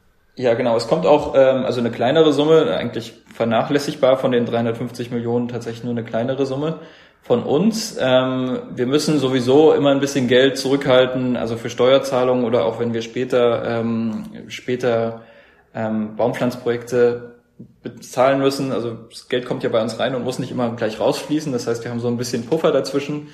Ähm, und Teile dieses Gelds verwenden wir, äh, um auch in den, in den Fonds rein zu investieren. Ähm, aber das, was uns wichtig war, war eben, dass wir es geschafft haben, dadurch ähm, unser eigenes Geld zu hebeln. Also wir, die, der World Fund investiert zwar ähm, autonom, also macht seine eigenen Investmententscheidungen, aber da ist viel von der Ecosia DNA dabei. Und wir haben auch viele, also viel Austausch einfach. Also wir sind auch im selben Büro, das heißt viel Austausch untereinander. Und das Schöne daran ist, dass wir, ähm, also mit diesem World Fund, der ja einen Fokus auf eher Technologien hat, und dann Ecosia, wo der Fokus eher auf Natur liegt, mhm. ähm, dass wir zwei sehr wichtige Bereiche abdecken. Und oft ähm, ist es so, dass gerade Technologieinvestoren irgendwie nur den einen Bereich sehen und aber nicht sehen, was die Natur denn so an Möglichkeiten hätte. Ich bringe mal ein konkretes Beispiel. Ähm, wenn, wenn man Bäume pflanzen will, dann kann man das zum Beispiel, gibt es gerade viele heiße ähm, Startups, die mit viel Geld bewertet werden, ähm, die das über Drohnen machen. Das heißt, man fliegt eben mit einer, mit einer großen Drohne und, und wirft dann die Samen ab. Ähm, was prinzipiell keine schlechte Idee ist. Äh, vielleicht ist es auch ein, ein valides Projekt, in das man rein investieren kann. Wir haben aber auch, äh, also in unseren Baumpflanzprojekten viele ähm, Möglichkeiten, wie das die Natur einfach übernehmen kann. Indem man zum Beispiel, es gibt in Deutschland zum Beispiel einen Vogel, den Eichelherr, der äh, mhm. äh, das ganz kostenlos macht. Den stellt man einfach nur äh, eine ganze Menge Eicheln äh, in, in, in, in Gefäß irgendwo in der Mitte von der Fläche und dann verbuddelt der die Samen kostenlos. Ein Eichhörnchen macht dasselbe. Das heißt, also mit, hat die Natur nicht eigentlich schon eine bessere Lösung für ein Problem, was wir versuchen technisch zu lösen? Und gerade wenn ich also Bill Gates oder Elon Musk sehe, die haben halt, also die sind komplett auf diesem Auge der natürlichen Lösung blind. Das heißt, sie verstehen ähm, leider Ökosysteme überhaupt nicht und mhm. kommen dann mit Lösungen, die komplett sinnlos sind. also die tatsächlich ähm, ja äh, hoffentlich keinen keinen Beitrag zur Lösung des Klimawandels le leisten werden, weil sie einfach ähm, unterlegen sind verglichen mit den mit den natürlichen Lösungen. Und genau das ist unsere Stärke und deswegen ähm, ist es, glaube ich, auch eine tolle Kombination ähm, Ecosia zusammen mit dem World Fund. Sag uns doch nochmal, kennt man jemanden, wer noch dabei ist? Also von den von den äh, Menschen, die sozusagen mit dem Geld dann hantieren? Ja, das, also wenn man in der Investmentwelt aktiv ist, dann kennt man die. Also Tim und unter anderem mein Mitgesellschafter ist tatsächlich einer der erfolgreichsten Investoren in Deutschland. Äh, Daria, die erfolgreichste weibliche Investorin in Deutschland. Ähm, dann haben wir Craig noch einen der ähm, ja, in Europa führenden Nachhaltigkeitsinvestoren, im, insbesondere im Bereich erneuerbare Energien. Ähm, und der Daniel, der auch, ähm, also einer der führenden Köpfe so in dem Bereich äh, Klimalösung ist. Und die haben wir alle zusammengepackt, was, äh, was, also es ist echt ein tolles Team. Ähm, viele, viele Jahre Investmenterfahrung, sehr, sehr profitable Investments gemacht. Ähm, und das, ich kenne kein anderes Team, was so, was so gut ist. Und wenn ich jetzt sage, ich habe eine geile Idee, um CO2 aus der Atmosphäre zu ziehen, wie, wie komme ich dann ans Geld? Also was sind sozusagen die Voraussetzungen? Erzähl mal sozusagen aus der anderen Sicht. Ja, also wenn man ähm, als Startup finanziert werden möchte, dann ist es für uns wichtig, also es muss ein gutes Geschäftsmodell sein, es muss profitabel sein äh, natürlich. Ähm, und dann ist es aber auch wichtig, dass es wirklich massiv äh, zur Lösung des Klimawandels beitragen kann. Also wir investieren, investieren nur in Inter Unternehmen, die das Potenzial haben, mindestens 100 Megatonnen pro Jahr an CO2 aus der Atmosphäre zu ziehen oder, oder zu verhindern, Ausschluss zu verhindern. Und das schließt eigentlich ähm, 95 Prozent der Unternehmen, die so auf uns zukommen, aus, weil äh, tatsächlich was, was, woran sie arbeiten, die Themen sind einfach zu klein. Ähm, und große Themen sind zum Beispiel, also gerade in Deutschland, der Gebäudesektor, wie man Gebäude eben energieschonender betreiben kann. Ähm, dann äh, Essen, Landwirtschaft, Forst, das sind ganz, ganz wichtige Bereiche, Transport und eben äh, Erzeugung von Energie. So, das sind die großen Sektoren, die wir uns angucken. Und da haben wir auch schon ein paar spannende Investments gefunden. Macht ihr denn zusätzlich auch in Aktien oder ist das gar nicht euer Metier? Nein, nein, wir investieren nicht in Aktien. Nur, also Venture Capital, das heißt äh, Startups in der frühen Phase bis zu einer Wachstumsphase. Also, äh, aber das ist dann immer noch, bevor sie dann letztendlich an die Börse gehen. Und, und umgekehrt, dass ihr Aktien auflegen wollt, auch nicht? Auch nicht. Nee, man kann sich auch nicht als, als Kleininvestor äh, beteiligen an dem World Fund. Äh, es gibt, also da gibt es gewisse Auflagen, dass nur professionelle Investoren ab einer gewissen Größe ähm, und auch einem gewissen Sachverstand da reingehen können, weil nur die das Risiko wirklich gut abschätzen können von, von einem Investment in so einen Fonds. Vielleicht stehe ich noch ein bisschen auf dem Schlauch. Christian, wo kommen denn jetzt die 350 Millionen her? Die ja, also die sind ähm, zum großen Teil committed von, ähm, also wir haben, glaube ich, zig äh, Investoren, die selber erfolgreich gegründet haben, ähm, denen das Thema Klimawandel wichtig ist. Also da tatsächlich viele mit, mit kleineren Tickets von ein paar hunderttausend bis zu einer Million. Ähm, dann auch viele Leute aus dem Mittelstand, ähm, viele, ja, viele erfolgreiche Gründer. Ähm, ich könnte jetzt so ein paar auf, aufzählen. Ähm, auch, also, ja, Leute, die ähm, sehr sichtbar sind als Investoren und Gründer. Also zum Beispiel äh, Verena Pauster äh, ist, äh, glaube ich, auch öfter, öfter zu sehen gewesen. Wir haben zum Beispiel auch der, ähm, also ein Investmentfonds von dem Alexander Samba ist äh, mit bei uns beteiligt. Also solche, so das Who is Who aus der Startup-Szene, würde ich sagen. Aus Deutschland. Und dann insbesondere aus Deutschland, ja. Ähm, und dann aber auch noch ein paar in, äh, internationale. Wir haben jetzt so langsam auch also eigentlich, wir sind ja noch nicht mal fertig mit dem, mit dem Aufnehmen des Geldes und fast ist unser Fonds trotzdem schon, schon gefüllt. Also was eigentlich so ein Fonds, ähm, wo das wirklich große Kapital herkommt, normalerweise sind dann die institutionellen Anle äh, Investoren. Also das wären große Konzerne, Banken, ähm, die, die dann wirklich auch äh, zig Millionen in so einen Fonds rein investieren. Und mit denen haben wir noch, also mit denen, die sind noch gar nicht mit, mit reingezählt. Also deswegen, äh, wir haben fast unseren Fonds schon gefüllt, obwohl es nicht die klassischen großen Investoren waren. Das ist ja jetzt eine Menge Geld äh, im Topf. Äh, da stehen doch die Bewerber bestimmt Schlange, oder? Ja, also wir haben tatsächlich viele, viele Unternehmen, die jetzt auf uns zukommen, weil wir auch sehr sichtbar gestartet sind. Ähm, wir haben den Fonds gestartet, ähm, vor, vor ein paar Wochen und haben so viel Presse bekommen. Äh, gleichzeitig hat Al Gore auch einen Fonds gestartet. Er hat weniger Presse bekommen. Also tatsächlich sehr, sehr sichtbar. Seitdem kommen viele, viele Unternehmen auf uns zu. Ähm, unser Team ist tatsächlich gerade ein bisschen unter Wasser, glaube ich. ich hoffe, die, die werden die Winter, die, die Weihnachtspause, glaube ich, sehr genießen. Ähm, und es, ja, viele gute Ideen. Ähm, wir brauchen ja auch gute Ideen. Also wir brauchen Gründer, die sich wirklich mit diesem Thema beschäftigen, versuchen, Klimawandel zu lösen? Ich frage mal ganz naiv, äh, weil du ja Sachsen-Anhalt ganz gut äh, kennst, kommen da auch aus Sachsen-Anhalt so ein paar Ideengeber? Äh, das weiß ich jetzt gerade nicht. Ich habe ich hab nicht alle auf der Liste, die jetzt sich bei irgendwie bei uns gemeldet haben. Kann aber gut sein. Warum nicht? Christian, du hast gesagt, irgendwie haben ganz viel darüber. Forbes hat berichtet, ne? CNBC gibt es irgendwie große große Artikel. Der größte Fonds sozusagen in diesem Art äh, in der EU. Äh, El Gore ist da drauf gekommen. Das ist ja, ich muss ja mal sagen, ich will nicht sagen, es ist gar keine so kreative Idee, aber es ist ja eine Idee, auf die man überall auf der Welt kommen könnte, ne? Ja, ja, also es geht, ich glaube, viele haben versucht, solche Fonds zu starten. Ähm, was, was uns unterscheidet, ist, glaube ich, dass wir ein tolles Team äh, an, also am Start haben und auch, dass man uns abnimmt, dass wir das wirklich machen, um das Problem Klimawandel zu lösen. Mhm. Äh, viele andere Unternehmen haben auch versucht, äh, solche Fonds zu starten, aber ähm, ich glaube eher um Geld zu verdienen, also um irgendwie noch mal noch selber noch reicher zu werden. Und äh, schließt Leute, ihr das denn aus? Das schließt ihr ja nicht aus. Nee, nee, es ist also es soll auch bei uns eine Rendite erzielt werden, das ist okay, aber ähnlich wie mit Ecosia, wo wir äh, ähm, Geld verdienen, um Bäume zu pflanzen, also da ist die, die Motivation eben das Bäume pflanzen, ist äh, bei dem World Fund, wir machen Rendite, um Klimawandel zu lösen und nicht, äh, wir beschäftigen uns jetzt mal mit Klimawandel, damit wir irgendwie noch mehr Rendite erzielen können. Und das ist, ähm, ja, es ist, glaube ich, eine, einfach eine Umdrehung der, der Motivation und das schätzen dann viele potenzielle Investoren sehr. Ist denn schon dabei, sicher? Also wir haben, ähm, wir können auch nicht über alle Investments reden. Äh, ein Investment ist Juicy Marbles zum Beispiel, das ist ein Ersatz für für Filet Mignon, also wirklich sehr, sehr gutes äh, Rindfleisch. Ähm, man, also ich esse seit Jahren kein Fleisch mehr, ich kann es nicht wirklich, kann es nicht wirklich sagen, aber ähm, anscheinend ist es äh, so gut, dass man es nicht von wirklich hochwertigem Rindfleisch ersetzen, äh, unterscheiden kann.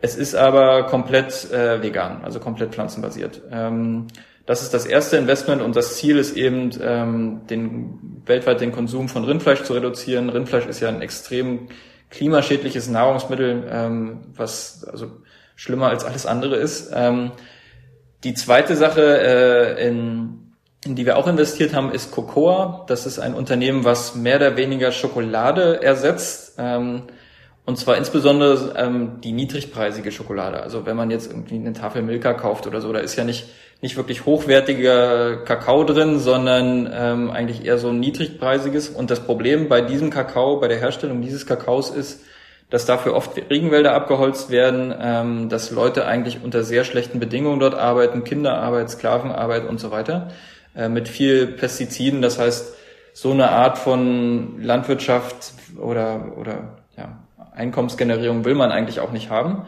Ähm, gleichzeitig finanzieren wir bei Ecosia aber zum Beispiel ähm, Kakaoprojekte, wo hochwertiger Kakao rauskommt, wo man dann auch gute Schokolade essen kann. Mhm. Das heißt, man hat dann hoffentlich in der Zukunft, wenn es weiterhin solche niedrigpreisigen Schokoladen gibt, ähm, dann immerhin ähm, die Möglichkeit, damit nicht mehr, dass da dafür nicht mehr der Regenwald abgeholzt wird und kann natürlich auch trotzdem richtige Schokolade kaufen.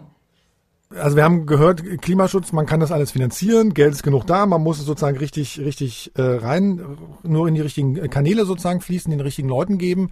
Äh, Christian, wenn du dir für nächstes Jahr sozusagen was wünschen würdest, äh, was wäre das? Ja, ich wünsche mir, also mein, meine Mission ist ja, dass ich versuche, Klimawandel zu lösen und dass irgendwie mehr Gerechtigkeit im, auf diesem Planeten entsteht. Und ich würde mir wünschen, dass da einfach mehr Momentum ähm, kreiert wird. Also wir, wir reden irgendwie immer, also sowohl in Politik als auch bei großen Klimakonferenzen reden wir immer über, was nicht alles passieren könnte und sollte. Aber gleichzeitig werden weiter massenhaft, äh, also wird massenhaft CO2 ausgestoßen, Wälder abgeholzt, Menschen leben in unwürdigen Bedingungen, obwohl man das jetzt schon lösen könnte. Also es ist nicht, es hält uns nichts mehr davon ab. Es ist einfach nur, man muss es auch machen. Und ähm, ja, also dieses es ist nicht nur Blabla, aber es ist viel Blabla und ich glaube, wenn, also wenn das Haus brennt, dann muss man einfach zumindest mal sofort rausrennen oder es löschen oder, und das ist halt so ein, wir reden irgendwie weiter, ach ja, wie das Haus brennt und dass es nicht gut ist und so weiter, statt, statt wirklich mal was zu tun. Und Ecosia ist eins der wenigen Unternehmen, wir machen natürlich auch nicht alles perfekt, aber ähm, wir versuchen wenigstens alles dafür zu geben. Äh, und davon braucht es mehr Unternehmen. Es gibt keinen Grund, warum nicht alle, alle Konzerne auf der Welt irgendwie 100 Prozent ihres Gewinns verwenden sollten, um Bäume zu pflanzen. So, und jetzt noch das Geräusch, was dann zu 2022 gehört, Christian? Yeah, das wäre das richtige Geräusch. Das wir wirklich mal einen Erfolg erzielt haben. Christian Kroll, der Chef von Ecosia, der ökologischen Suchmaschine aus Wittenberg ursprünglich. Christian, vielen Dank. Dankeschön. Jo, jetzt ist Martina Müller bei uns. Aufmerksamer Hörer, wie ihr wisst natürlich, Martina arbeitet für den Landkreis Harzen, ist dort für die IT zuständig, für die IT in Schulen und sogar für das Impfzentrum. Hallo Martina, schön, dass du wieder da bist. Hallo, danke für die Einladung. Sehr gern. Erste Frage gleich an dich. Was ist denn das Geräusch, das du dem Jahr 2021 gibst?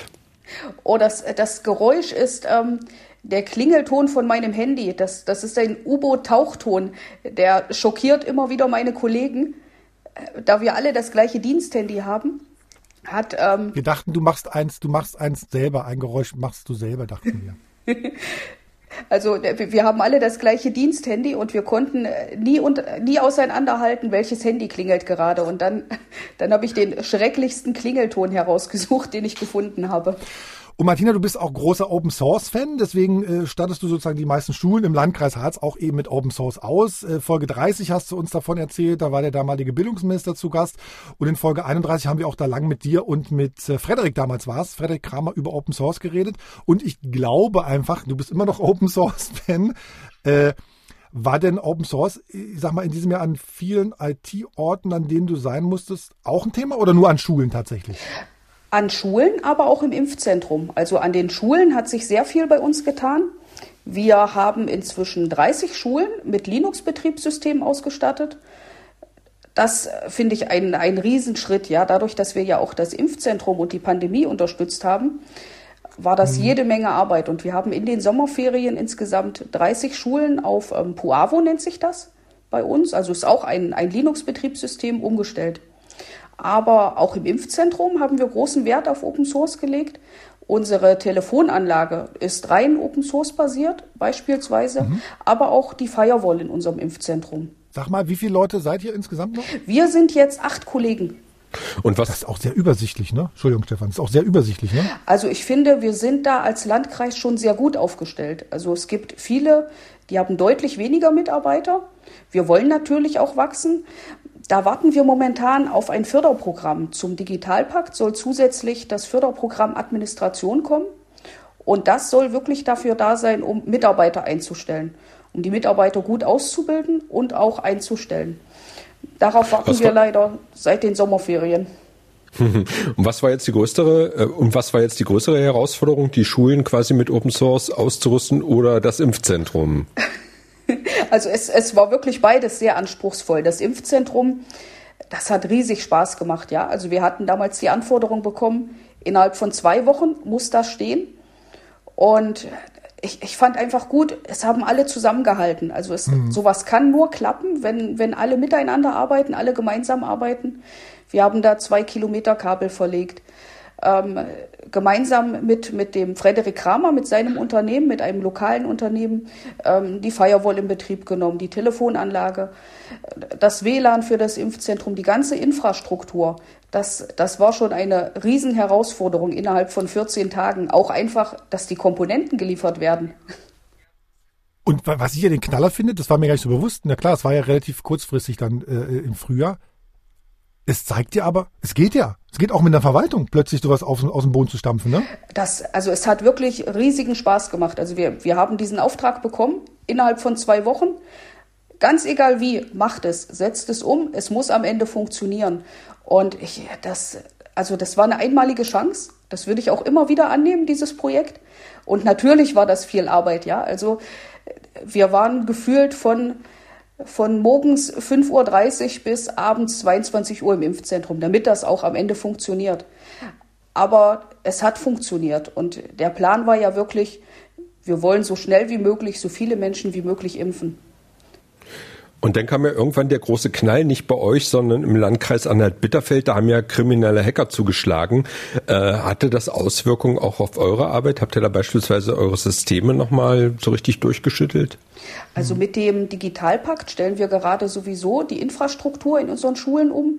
Das geht nicht an allen Schulen von heute auf morgen. Also wir können das auch nur jahresscheibenweise umsetzen. Mehr geht einfach nicht, ja.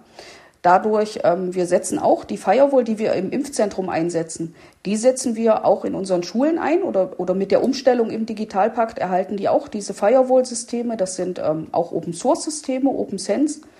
Und hier setzen wir wirklich darauf, unsere Mitarbeiter gut auszubilden. Wir hatten selber einen kleinen Vorfall. Wir hatten in einer Berufsschule ähm, ein Virus. Der kam über eine Sicherheitslücke im, ähm, ja, im, im äh, Microsoft-Anwendung, kam der ins System. Und das hat uns auch sehr, sehr viele Stunden Arbeit gekostet. Das war natürlich für die Berufsschule Schule nicht schön. Die mussten wir zeitweise vom Netz nehmen, da die massenhaft Spam versendet haben.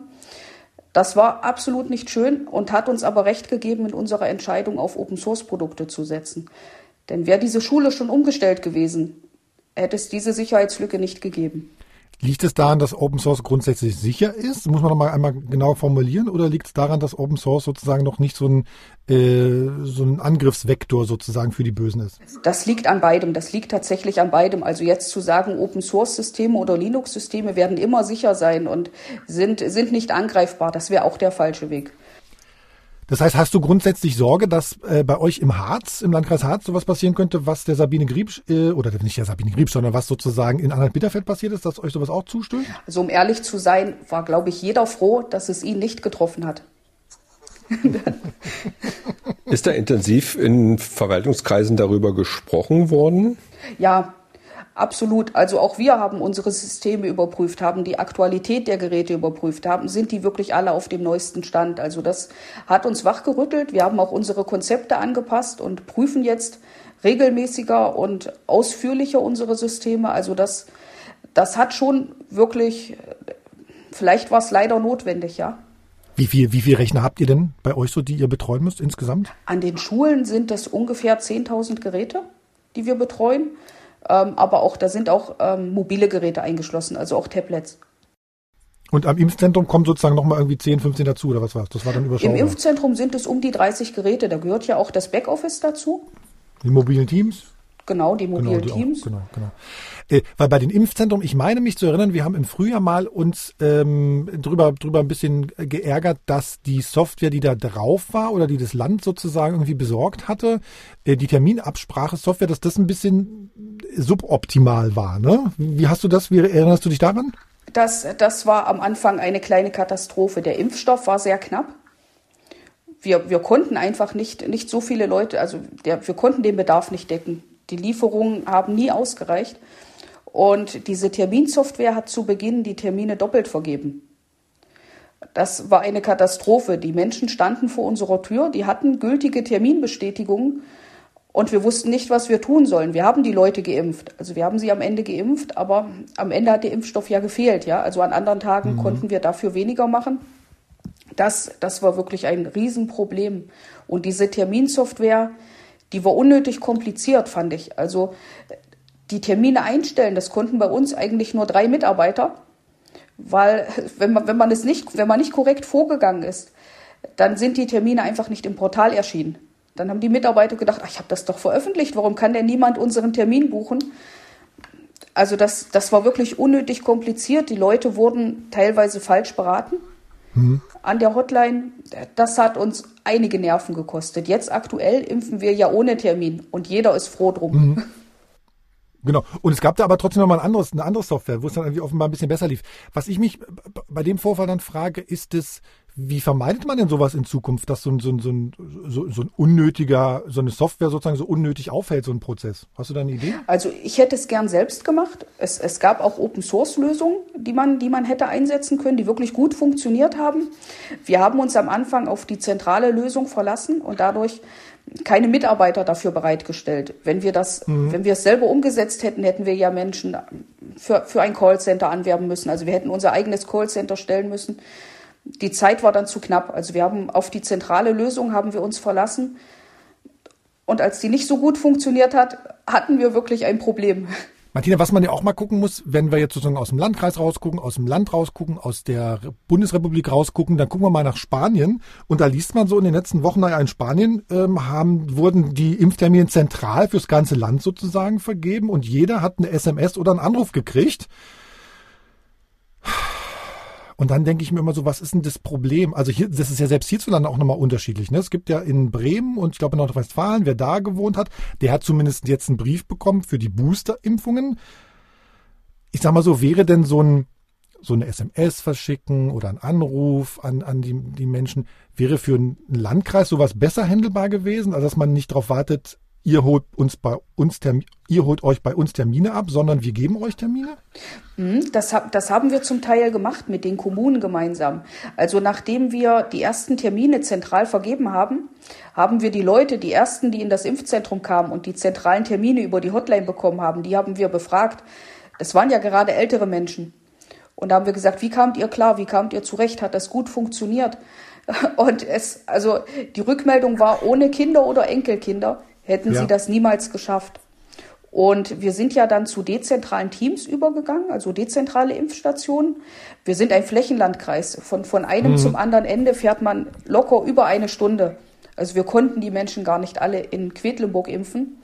Und die Kommunen haben tatsächlich ihre Bürger angeschrieben die priorisierten Ach, im Landkreis. Harz habt ihr das gemacht, sozusagen über, über 70 oder so. Genau. Es, es, es, gab doch dann, ich glaube, war das in Magdeburg oder so, diese elende Diskussion darüber, ist das datenschutzkonform, wenn man die Leute sozusagen aus dem Einwohnermelderegister raussucht und anschreibt. Ich, ich, ich bin da immer ratlos, da so was zu, zu, zu sagen. Was meinst du?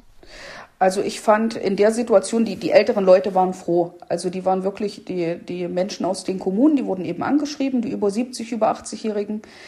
An diesem Tag gibt es dort ein Impfzentrum. Sie sind eingeladen, kommen Sie zum Termin und Sie werden geimpft. Und das, das war eine Riesenerleichterung für die Menschen. und sozusagen für die normalen ähm, Menschen, die sozusagen danach kamen, also nicht die, nicht die Risikopatienten, sondern so Menschen wie Stefan und ich, wäre das doch eigentlich auch optimal gewesen. Hier, guck mal, in zwei Tagen hast du einen Termin, komm doch. Also wir haben dann, dann die Impftermine, wir sind relativ schnell dazu übergegangen, dass wir, als der Impfstoff wirklich gereicht hat, als wir genügend verfügbar hatten und die Prioritäten durch waren, haben wir frei geimpft. Also die Menschen konnten kommen und konnten sich impfen lassen.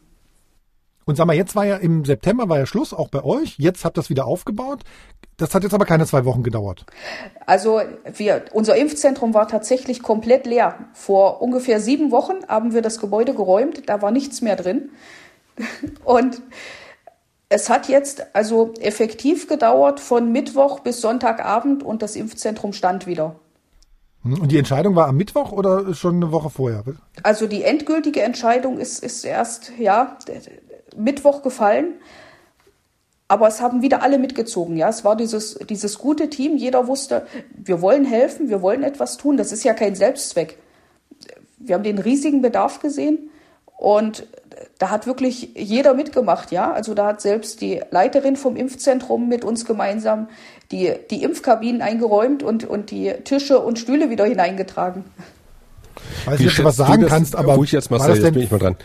Ja. Äh, ähm, wie schätzt du das denn ein? Also ich habe mich ein bisschen gewundert, als man im Sommer gesagt hat, naja, die Impfzentren, die werden jetzt irgendwie geschlossen und so. Und da dachte ich noch, meine Güte, will man jetzt nicht erstmal den Herbst äh, äh, abwarten?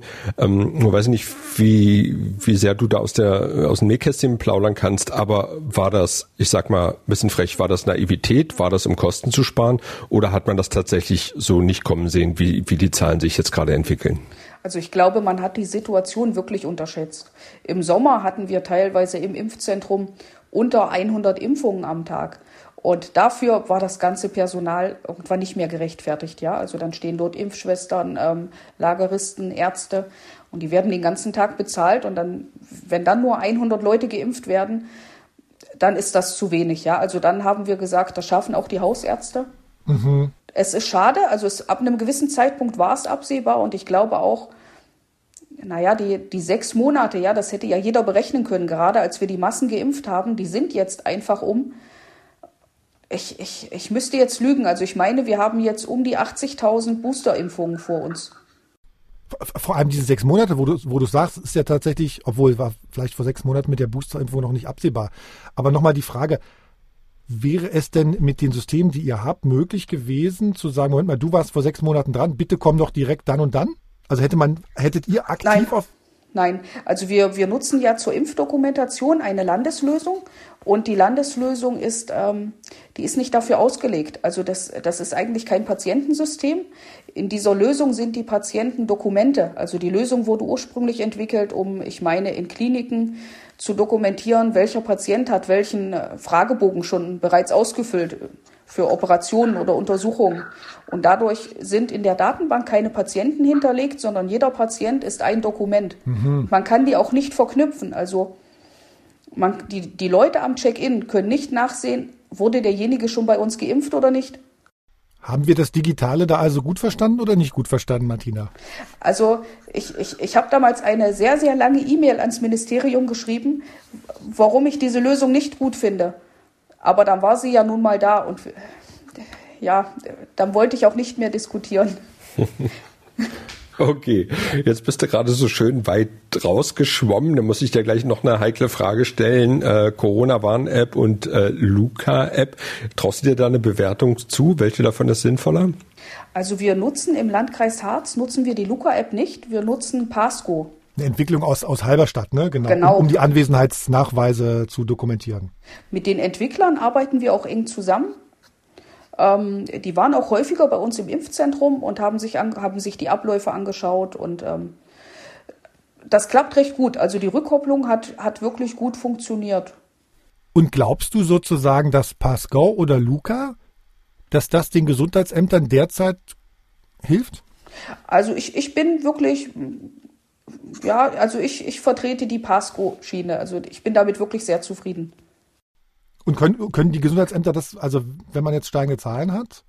Genau, das, das hilft uns tatsächlich. Okay. Und ähm, Pasco vereint auch mehrere Funktionen ineinander. Also auch dort kann ich mein Impfdokument hinterlegen. Die haben auch noch viel vor. Also ich habe ich hab mir neulich, glaube ich, angesehen, die werden das auch, ähm, dass, dass man im Restaurant zum Beispiel, dass man die Bestellung nicht mehr beim Kellner aufgibt, sondern über die Pasco-App sendet und mhm. so wenig Kontakt wie möglich eben hat.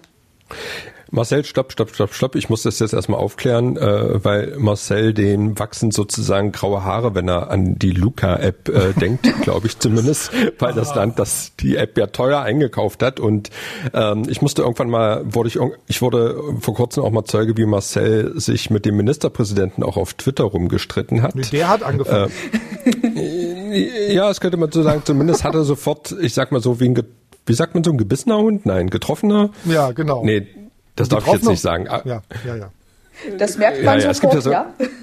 ja, es gibt ja irgendwie so ein, es gibt ja irgendwie so ein äh, Sprichwort. Äh, jedenfalls äh, ging es dann nochmal um die Corona-Warn-App. Ich weiß gar nicht, was hast du da gefragt, Marcel? Worum ging es genau? Ich, hatte, ich habe kommentiert, dass sozusagen in Sachsen äh, ich weiß gar nicht mehr, wann es war, im Sommer muss es gewesen sein. Sachsen hat in der Corona-Verordnung geschrieben, dass Menschen, die die Corona-Warn-App nutzen, keine Anwesenheitslisten mehr ausfüllen müssen. Ne? Dass sozusagen dieser, dieser Kanal äh, Restaurant gibt Daten an das Gesundheitsamt, dass das sozusagen nicht wegfällt, weil der Sinn dieser Corona-Warn-App ist ja, die Menschen zu warnen und nicht das Gesundheitsamt mit Daten zu versorgen. Ne? Und das hat Sachsen explizit in seiner Verordnung erlaubt, was ich total sinnvoll finde, gerade in einer Situation wie jetzt, weil du sozusagen einfach gewarnt wirst, schneller als das Gesundheitsamt jemals irgendwie die Leute hätte warnen können.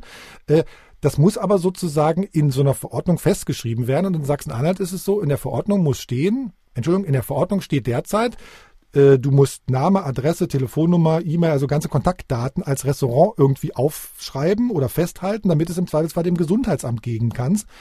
Das Gesundheitsamt aber im Zweifelsfall gerade überfordert ist mit solchen Sachen. Also das ist, das ist, ich glaube sozusagen, das ganze System funktioniert an der Stelle nicht mehr, je mehr Leute infiziert sind. Also insofern halte ich sowohl diese Luca-App als auch irgendwelche Nach, Nach Anwesenheitsnachweise irgendwie total absurd gerade. So, und der das, Ministerpräsident ja. hat ja richtig eins vors Knie geschossen. Naja, der ne? hat, und hat, der hat gesagt, das ist doch erlaubt, wir können das doch machen. Und dann habe ich, hab, hat jemand anders dann war schneller, sagt dann zu mir, an welcher Stelle steht denn das, dass man es erlauben kann? Und es stand tatsächlich in der, in der Präambel stand drinne, ja, wir finden auch die Corona-Warn-App gut. In der eigentlichen Verordnung stand aber eben drinne, man muss irgendwie Name, Adresse und alles aufschreiben. Ja. Und das funktioniert ja, ja nicht. Ja, ist doch schön, da hast du doch sozusagen Nein, noch mehr äh, zur Wissens, Nee, zur Wissensvermittlung beigetragen. Hat der Ministerpräsident wieder was gelernt? Ja, mittlerweile ist die Corona-Warn-App aus der Präambel auch raus in Sachsen-Anhalt. Aber ich, pff, Leute, man, wir gehen einfach das, nicht mehr aus dem Haus. Genau, dir ist das mittlerweile auch egal, ja. Ist ja auch verrückt, was da alles passiert. Also ich, ich nutze die Corona-Warn-App auch sehr gern. Also ich habe die von Anfang an installiert. Ich habe da auch absolut keine Bedenken. Die App wurde ausreichend geprüft und die wird auch ständig geprüft. Und also ich, ich bin froh, dass wir sie haben. Und da haben wir auch Geld für ausgegeben, wir alle als, als, als Steuerzahler. Genau. Ähm, glaubst du denn, weil das überlege ich so die ganze Zeit, das habe ich neulich ähm, bei der, ich weiß nicht, ob du sie kennst, die Lilith ähm, Wittmann, die auch sozusagen diese CDU, äh, die CDU-Wahlkampf-App irgendwie zerschossen hat. Die sagte neulich, ihr Eindruck ist, dass sozusagen in den in, in Verwaltung einfach oft Kompetenzen fehlen für solche Sachen. Ne? Also du kennst dich aus mit mit mit mit äh, mit Open Source, du kannst im Zweifelsfall selber das irgendwie alles runtermachen und zusammenklicken und und und, und programmieren. Ist das auch dein Eindruck, dass man zwar sagt, okay, wir digitalisieren, wir lassen uns beraten, wir holen externe Hilfe dazu, aber ein eigentliches Verständnis fehlt in den Verwaltungen?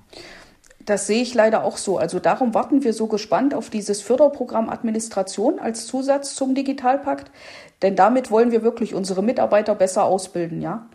Das, äh, und dafür ist es ja eigentlich auch da, dieses Programm. Und das finde ich sehr schade. Also ich glaube, es gibt sehr viele Menschen in der Verwaltung, die sind extrem motiviert und die würden mhm. gern, die würden gern mehr tun.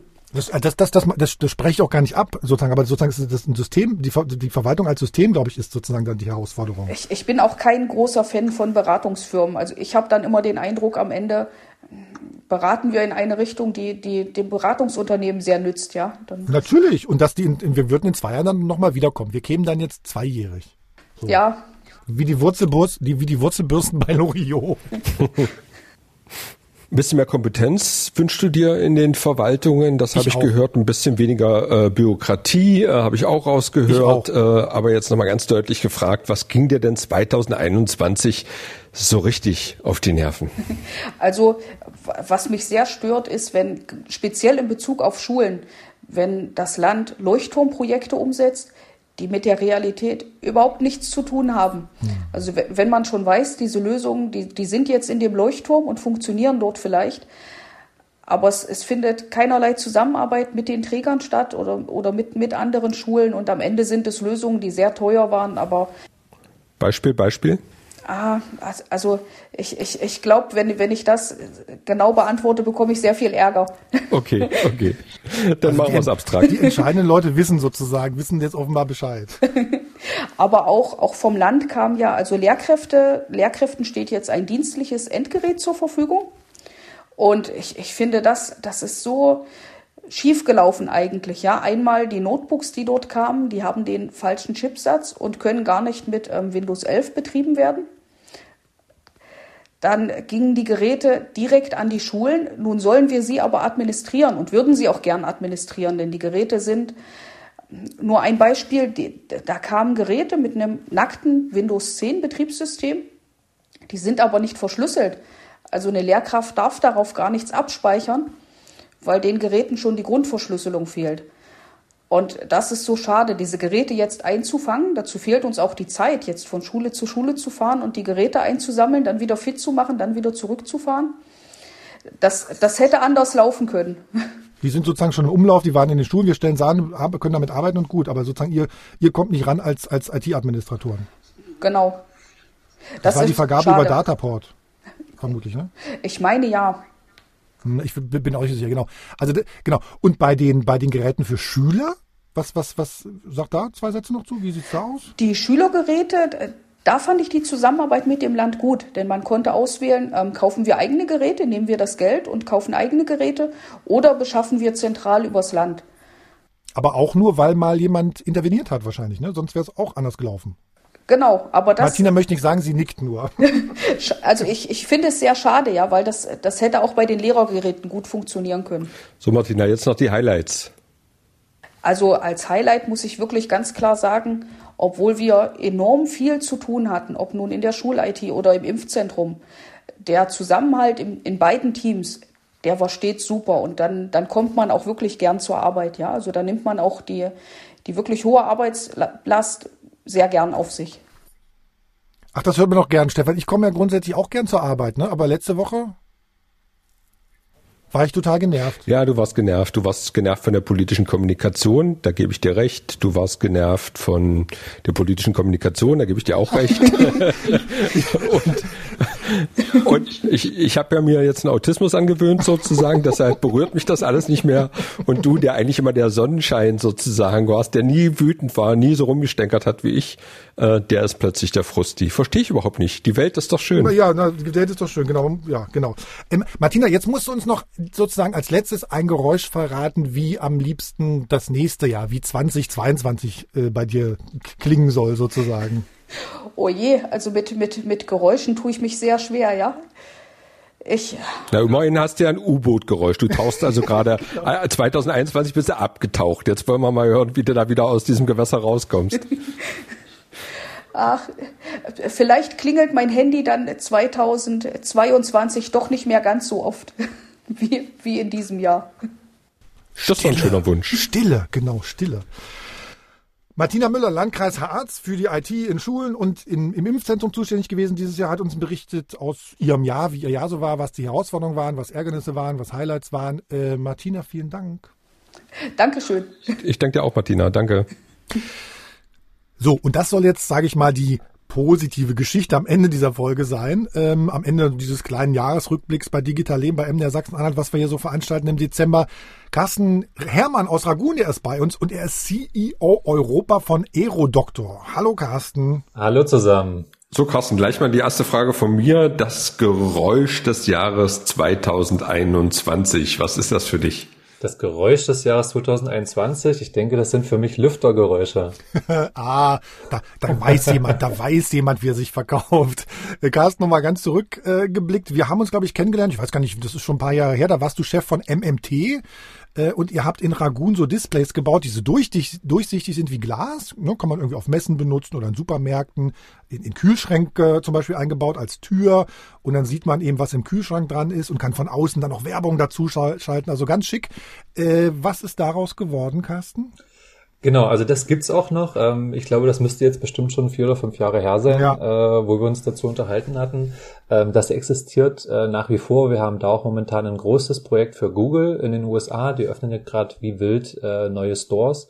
Und äh, dort ist es eben auch so, dass da für Schaufenster quasi Displays von uns benutzt werden, die auf der Innenseite dann als Produktpräsentationsboxen dienen. Das heißt, wie du schon sagtest, man kann durchschauen, das physische Produkt sehen und digitale Inhalte darstellen. Stopp äh, mal, Google, die, macht Google jetzt irgendwie Geschäfte auf in Amerika oder was? Ja, genau, richtig. Die wollen so ein bisschen äh, dem ganzen Modell von Apple folgen und allen großen Städten entsprechende Flagship-Stores äh, besitzen und erweitern ja auch zunehmend mehr ihr Portfolio an physischen Produkten. Also Google Nest, äh, Google Home Hub, äh, Google Phones, und das geht halt immer weiter. Und da rüsten wir eben die komplette Medientechnik in den neuen Stores aus. Herzlichen Glückwunsch. Aber wir sprechen über was anderes, ne? Genau, und das hat aber auch große Parallelen, äh, denkt man zuerst nicht, aber ist in der Entwicklung tatsächlich so äh, gewesen. Also erstmal zu deiner Frage, ja, das gibt's noch, das läuft noch in Ragun und diese Firma besteht auch äh, weiterhin. Wir haben nur zwischenzeitlich 2019 eine weitere Firma gegründet und ähm, kümmern uns eben um das Thema Luftreinigung und diese Luftreinigung, die erfolgt eben auf einem Wirkprinzip, was auf UVA LED-Licht basiert und da sieht man dann schon, wie hängt das zusammen. Im Displaybereich haben wir uns die letzten elf Jahre sehr viel mit LED-Licht äh, beschäftigt, mit verschiedenen Optiken, Stärken, Winkeln, also alles mögliche, was man damit machen kann und auch diese Luftreinigung funktioniert auf einem, äh, auf einem Wirkprinzip, welches ausgelöst wird durch LED-Licht. Ihr reinigt jetzt also alle Schulen von Coronaviren. Ja, tatsächlich. Äh, wir haben ja auch eine offizielle Empfehlung von der Charité Berlin. Äh, die ist jetzt sicher auch nicht so trivial äh, zu bekommen. Daneben noch ein paar andere äh, Untersuchungen von Laboren und es ist tatsächlich so effektiv, dass bereits eine Einmalpassage der Luft äh, die besagten 99,9 Prozent an Viren und Bakterien komplett zerstört. Warte mal, da müssen wir gleich nochmal, wie das mit Licht funktioniert. Ich muss noch mal einmal einen Schritt zurückkasten. Also ähm, die Displays funktionieren, aber das war in der Corona-Krise doch eher schwierig, oder nicht? Oder lief das einfach ganz normal weiter? Und kam genau. dann sozusagen die neue Idee jetzt einfach dazu, weil du Lust auf was anderes hattest? Oder wie, wie, wie stellt sich das dar? Also es war tatsächlich äh, so gewesen, dass mit dem Beginn der Corona-Krise abrupt äh, sämtliche Projekte bei uns abgesagt wurden, äh, Rechnungen nicht bezahlt wurden und auch im Jahr 2020 ich wollte knapp sagen, 40 Prozent unserer Kunden äh, auch äh, pleite gegangen sind. Ähm, okay. Und das liegt eben daran, dass natürlich ein Großteil unserer Kunden wir haben ja auch damals damit angefangen, eben besondere Installationen für Messestände zu machen. Das mhm. wurde eben komplett alles geschlossen und abgesagt. Und das hat uns natürlich in eine große ähm, Krise gestürzt im ersten Halbjahr 2020. Also das war schon sehr, sehr deutlich zu spüren.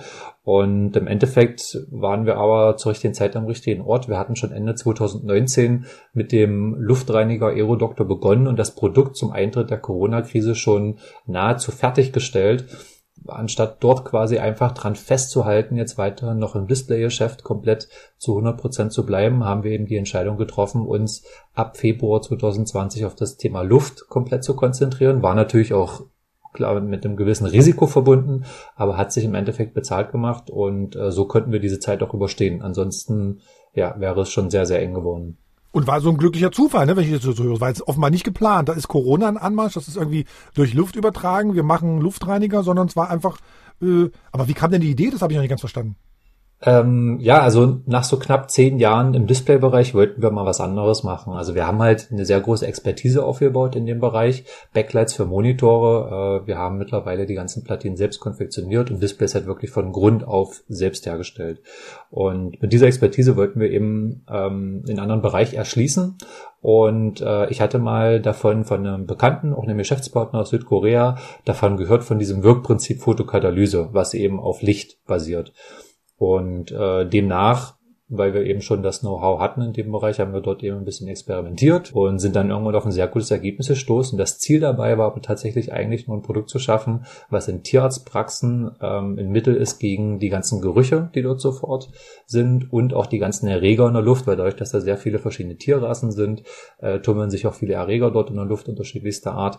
Und das war das eigentliche Ziel. Und äh, das ist ganz witzig, äh, weil im November 2019 ähm, war bei uns so ein bisschen noch das Brainstorming, okay, wie kann das funktionieren, wie erreichen wir die Tierarztpraxen? Und im Februar 2020 sah es dann komplett anders aus, da war das überhaupt gar kein Thema mehr was in der Tierarztpraxis geschieht, sondern da hatten wir Corona auf dem Plan und auf einmal war das Thema wirklich äh, riesengroß mit weltweiter Tragweite. Aber sag mal, ein Business Case auf Tierarztpraxen? Das bin ich jetzt aber auch ein bisschen gewagt. Ja, gut, man muss jetzt dazu sagen, das war jetzt nicht der Hauptbusiness Case. Also zu dem Zeitpunkt war nach wie vor klar Display unser Hauptthema und das okay. sollte eher mal ein Exkurs werden in eine andere Branche, um mal zu schauen, okay, was können wir denn noch so neben dem ganzen Display-Bereich. Und im Endeffekt, ja, hat sich das zum neuen äh, Hauptbusiness Case bei uns entwickelt, war aber auf keinen Fall so gedacht. Okay, Carsten, aber nicht ganz so wissenschaftlich. Vielleicht erklärst du mir einfach mal, wie macht das Gerät die Viren eigentlich kaputt? Generell nennt sich der Prozess Photokatalyse. Äh, klingt erstmal kompliziert, ist aber eigentlich gar nicht so kompliziert. Wir alle kennen ja noch aus der Schule die Photosynthese. Äh, bei der Photosynthese wird im Endeffekt etwas hergestellt, bei der Photokatalyse wird etwas abgebaut. Und ähm, es ist auch ein Prozess, der so immer vorkommt, aber eben nicht so ja, verfeinert oder von effizient gesteigert wurde, wie es jetzt in unserem Fall äh, notwendig ist. Und es besteht aus zwei Komponenten. Das eine ist Titandioxid. Äh, das ist ein Weißpigment. Das wird auch in Wandfarben zum Beispiel benutzt. Komme ich gleich nochmal drauf. Ähm, und das andere ist UVA-Licht. Und das UVA-Licht, wenn das in einem bestimmten Wellenlängenbereich auf dieses Titandioxid trifft, dann werden dort Sauerstoffradikale freigesetzt. Das sind im Endeffekt sehr, sehr reaktionsfreudige Moleküle, die mit organischen Materialien reagieren. Das heißt, diese kleinen gebildeten Moleküle, die auf der Oberfläche von dem Titandioxid entstehen, reagieren mit der Hülle von einem Virus oder mit einem äh, ja, generell organischen schadhaften Material und dadurch zerfällt das. Die Hülle zerfällt und das komplette Partikel zerfällt. Und dieser Prozess, der kommt tatsächlich auch schon in ähm, Wandfarben, Fassadenfarben oder auch Straßen zum Einsatz, in dem Moment, wo eben die Sonnenstrahlen oder der UVA-Anteil der Sonnenstrahlen ähm, auf diese Wandfarbe trifft, passiert der gleiche Prozess und diese Fassade, die bleibt lange sauber oder zumindest sauberer, als sie ansonsten wäre. Diesen Prozess haben wir eben nur verbessert. Also da gab es über 1000 Testläufe. Das hängt natürlich davon ab, zum einen das Titandioxid, in welcher Dichte ist das vorhanden, in welcher Materialstärke, in welcher Form. Wir haben zum Beispiel eine Kugelform, damit die Reaktionsfläche möglichst groß ist. Dann noch in welchem Abstand ist die Lichtquelle, mit welcher Intensität, welcher Wellenlänge. Und wir haben entsprechend im Test eben dann experimentiert, wie wir die größte Effizienz erreichen. Und das Schöne dabei ist eben, dass zum einen das Titandioxid, das nutzt sich nicht ab. Das ist ein Material, das könnte auch immer wieder verwendet werden. Und wir haben eben von Anfang an, das ist auch erst seit wenigen Jahren möglich, das UV-Licht in Form von LEDs äh, angewendet. Äh, bisher gab es das eben nur äh, in der Anwendung mittels Leuchtstoffröhren. Und dadurch, dass wir LEDs verwenden, haben wir da eine sehr, sehr hohe Lebensdauer. Also wir reden da von mindestens 50.000 Stunden. Das heißt, selbst im Dauereinsatz würde diese Komponente über fünf Jahre ohne Probleme, ohne notwendige Wartung überleben. Krass. Und ihr verkauft das gerade wie geschnitten Brot, nehme ich an. Genau, richtig. Also das geht jetzt, äh, man muss dazu sagen, äh, um nochmal auf 2020 zu kommen, es war ein bisschen holprig, äh, der Start. Äh, wir hatten ja dann im März 2020 damit offiziell gestartet und haben aber erst wirklich im August, September äh, die ersten Verkaufserfolge oder die großen Verkaufserfolge erzielt. Das lag eben auch daran, weil den ganzen Sommer über nicht offiziell bestätigt wurde, dass sich eben äh, das aktuelle Virus ähm, über die Luft überträgt, sondern nur über Oberflächen. Und dadurch war eben lange Zweifel, ob das überhaupt was bringt. Aber seit August letzten Jahres ging dann richtig die Post ab. Musstet ihr denn jetzt schon erweitern, weitere Mitarbeiter einstellen? Ja, das auf jeden Fall. Also das hat natürlich sehr viel Wachstum mit sich gebracht und auch sehr viel neue Geschäftschancen. Also von diesen mobilen Geräten haben wir das Ganze weiterentwickelt hin zu Festanlagen. Das heißt, was wir jetzt aktuell bauen, äh, sind vornehmlich Nachrüstlösungen für bestehende Lüftungsanlagen und für bestehende Klimaanlagen. Die können wir jetzt eben alle virenfrei machen und relativ einfach nachrüsten. Baut ihr das dann direkt in Ragun oder sind das so Teile, die man dann vor Ort beim Kunden erst einbaut? Also wir bauen jetzt das ganz neue Produkt, was man einfach bei einem Lüftungskanal in der Mitte einsetzen kann. Das bauen wir komplett in Ragun. Äh, das kommt dann als fertiges Bauteil dorthin. Bei anderen Lösungen, die jetzt zum Beispiel in die Klimaanlage eingebaut werden müssen, dort ist dann wahrscheinlich ein äh, Lüftungsbauer, Installateur notwendig, der das dann innerhalb der bestehenden Anlage einsetzt. Also das ist je nach Anwendungsfall.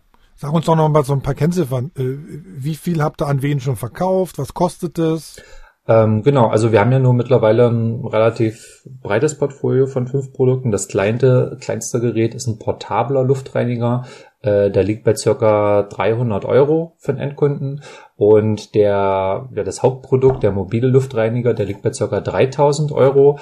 Klingt erstmal viel äh, im Vergleich zu, ja, zu Standardgeräten, die man irgendwie von Amazon kennt, hat aber eben auch wirklich mit der Wirksamkeit und der Langfristigkeit der Lösung zu tun.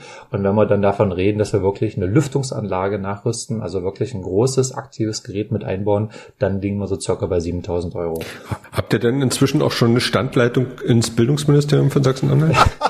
Ja, also das ist natürlich nicht so einfach. Äh, wir haben vor allem im letzten Jahr, es gab tatsächlich Termine äh, in zwei, drei verschiedenen Ministerien äh, hier in Berlin. Allerdings ist dieser Link zwischen Wirtschaft, Politik und Wissenschaft sehr holprig, sehr schwierig und dadurch ist das nicht immer wirklich von Ergebnissen gekrönt. Aber äh, du könntest, wenn ich jetzt sagen würde, ich bin jetzt Bildungsminister, Bildungsministerin in Sachsen-Anhalt, hier, Herr Herrmann, 100 Geräte könntest du liefern, übermorgen. Wäre kein Problem. Also wir haben mehrere hundert Geräte auf Lager, auch viele Vertriebspartner, die wir über die Zeit aufgebaut worden haben, entsprechend halt bestanden, sind darauf vorbereitet. Und gerade jetzt zur Wintersaison zieht sowieso das Geschäft an. Also von daher, wir sind da sehr gut äh, gerüstet auf die nächsten Monate. Hast du Kinder, Carsten? Äh, bisher noch nicht. Aber trotzdem äh, innerhalb äh, meines Angestelltenkreises natürlich, die Mitarbeiter haben fast alle Kinder, dadurch ist mir die Problematik durchaus bekannt. Und ich finde es natürlich auch ähm, verrückt. Äh, uns haben ja sehr viele Eltern auch angerufen in den letzten zwölf bis 16 Monaten. Uns haben Schulleiter angerufen und da war eben immer wieder das äh, Problem oder die Thematik, dass die gerne wollen, aber dass es eben seitens Gemeinde oder Bundesland nicht die Freigabe dafür gibt und die Schulen das eben auch nicht selbst entscheiden dürfen. Also da gibt es einen sehr großen Zwiespalt zwischen, was ist wirklich in der Praxis an der Stelle, wo es benutzt wird, was sind dort die Anforderungen und was ist aber eben so ein bisschen auf höherem Level äh, seitens Politik und Gemeinde eher so die Anforderungen. Und das geht sehr, sehr weit auseinander. Also das geht so weit, dass teilweise Schulen äh, vier oder fünf verschiedene Gerätemodelle im Einsatz haben, weil die in verschiedenen Branchen beschafft wurden und jedes Mal das Modell gewechselt wurde. Und im Endeffekt die Lehrer vor Ort, die sich darum auch kümmern sollen, äh, total überfordert sind, äh, natürlich mit der Handhabe der Geräte und auch dieses ganze Thema Wartung und Service total äh, auf der Strecke bleibt. Also ja, da gibt's ähm, eine sehr große Diskrepanz zwischen Theorie und Praxis. Soll ich euch mal verraten, ich stand neulich vor unserem, bei uns im Büro, Stefan, und hab den auch nicht zum Laufen gekriegt. Du warst dabei, ne? Ich stand davor, hatte diese Fernbedienung und dachte, hey, was ist denn? Ja, ne, ich habe das. Weißt du, was mir dann? Ne, ich hab's gesehen, du hast den Stecker nicht drin gehabt, den Nein, musstest du einfach nur reinstecken. Natürlich war der Stecker drin, aber da war noch mal so ein Schutzschalter davor. Den hätte man einfach Knochen drücken müssen, hat mir dann Sabine erzählt. So, also die Fernbedienung, ja, so. Stand aber auf der Anleitung so. auch nicht da drauf. Ich sag nur, digital leben. Das ist ja, ein Knopf ist ja analog, das ist ja das Problem. Ja. So, was du uns nicht verraten hast, ist, wie viel ihr schon sozusagen tatsächlich verkauft habt.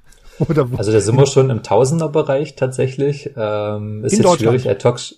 Ja, genau, in Deutschland. Also nur in Deutschland. Äh, jetzt gerade war in Südkorea auch wieder ein sehr großes Projekt. In den USA sind wir bereits aktiv, vor allem im Schulbereich. Und äh, da sind wir schon wirklich in, in vierstelligen Stückzahlen. Krass. Und man muss ja mal sagen, unser Podcast heißt hier Digital Leben. Ähm, Kassen, das würde ja alles nicht funktionieren. Man, ihr baut da was zusammen, da braucht man gar nicht so viel Digitales jetzt dazu. Es würde ohne diese modernen Kommunikationsmittel wahrscheinlich gar nicht funktionieren, ne? Ja, also auf jeden Fall das ganze Thema Lieferkette und Logistik, das ist natürlich alles extrem digital geprägt, noch sehr wichtig, dass das gut funktioniert. Die Anforderungen oder die Schwierigkeiten werden dort immer höher. Äh, Kommunikation ist ein Riesenthema, auch das unterscheidet sich sehr. Äh, das heißt also mit meinen Partnern in Südkorea kommuniziere ich fast ausschließlich über einen Messenger, der nennt sich Kakao Talk, ist so ähnlich wie WhatsApp. Mhm. Und dort ist es auch gängige Praxis, darüber Angebote, Rechnungen, Verträge und so weiter auszutauschen. Also das ist wie eine Standleitung sozusagen in das andere Land.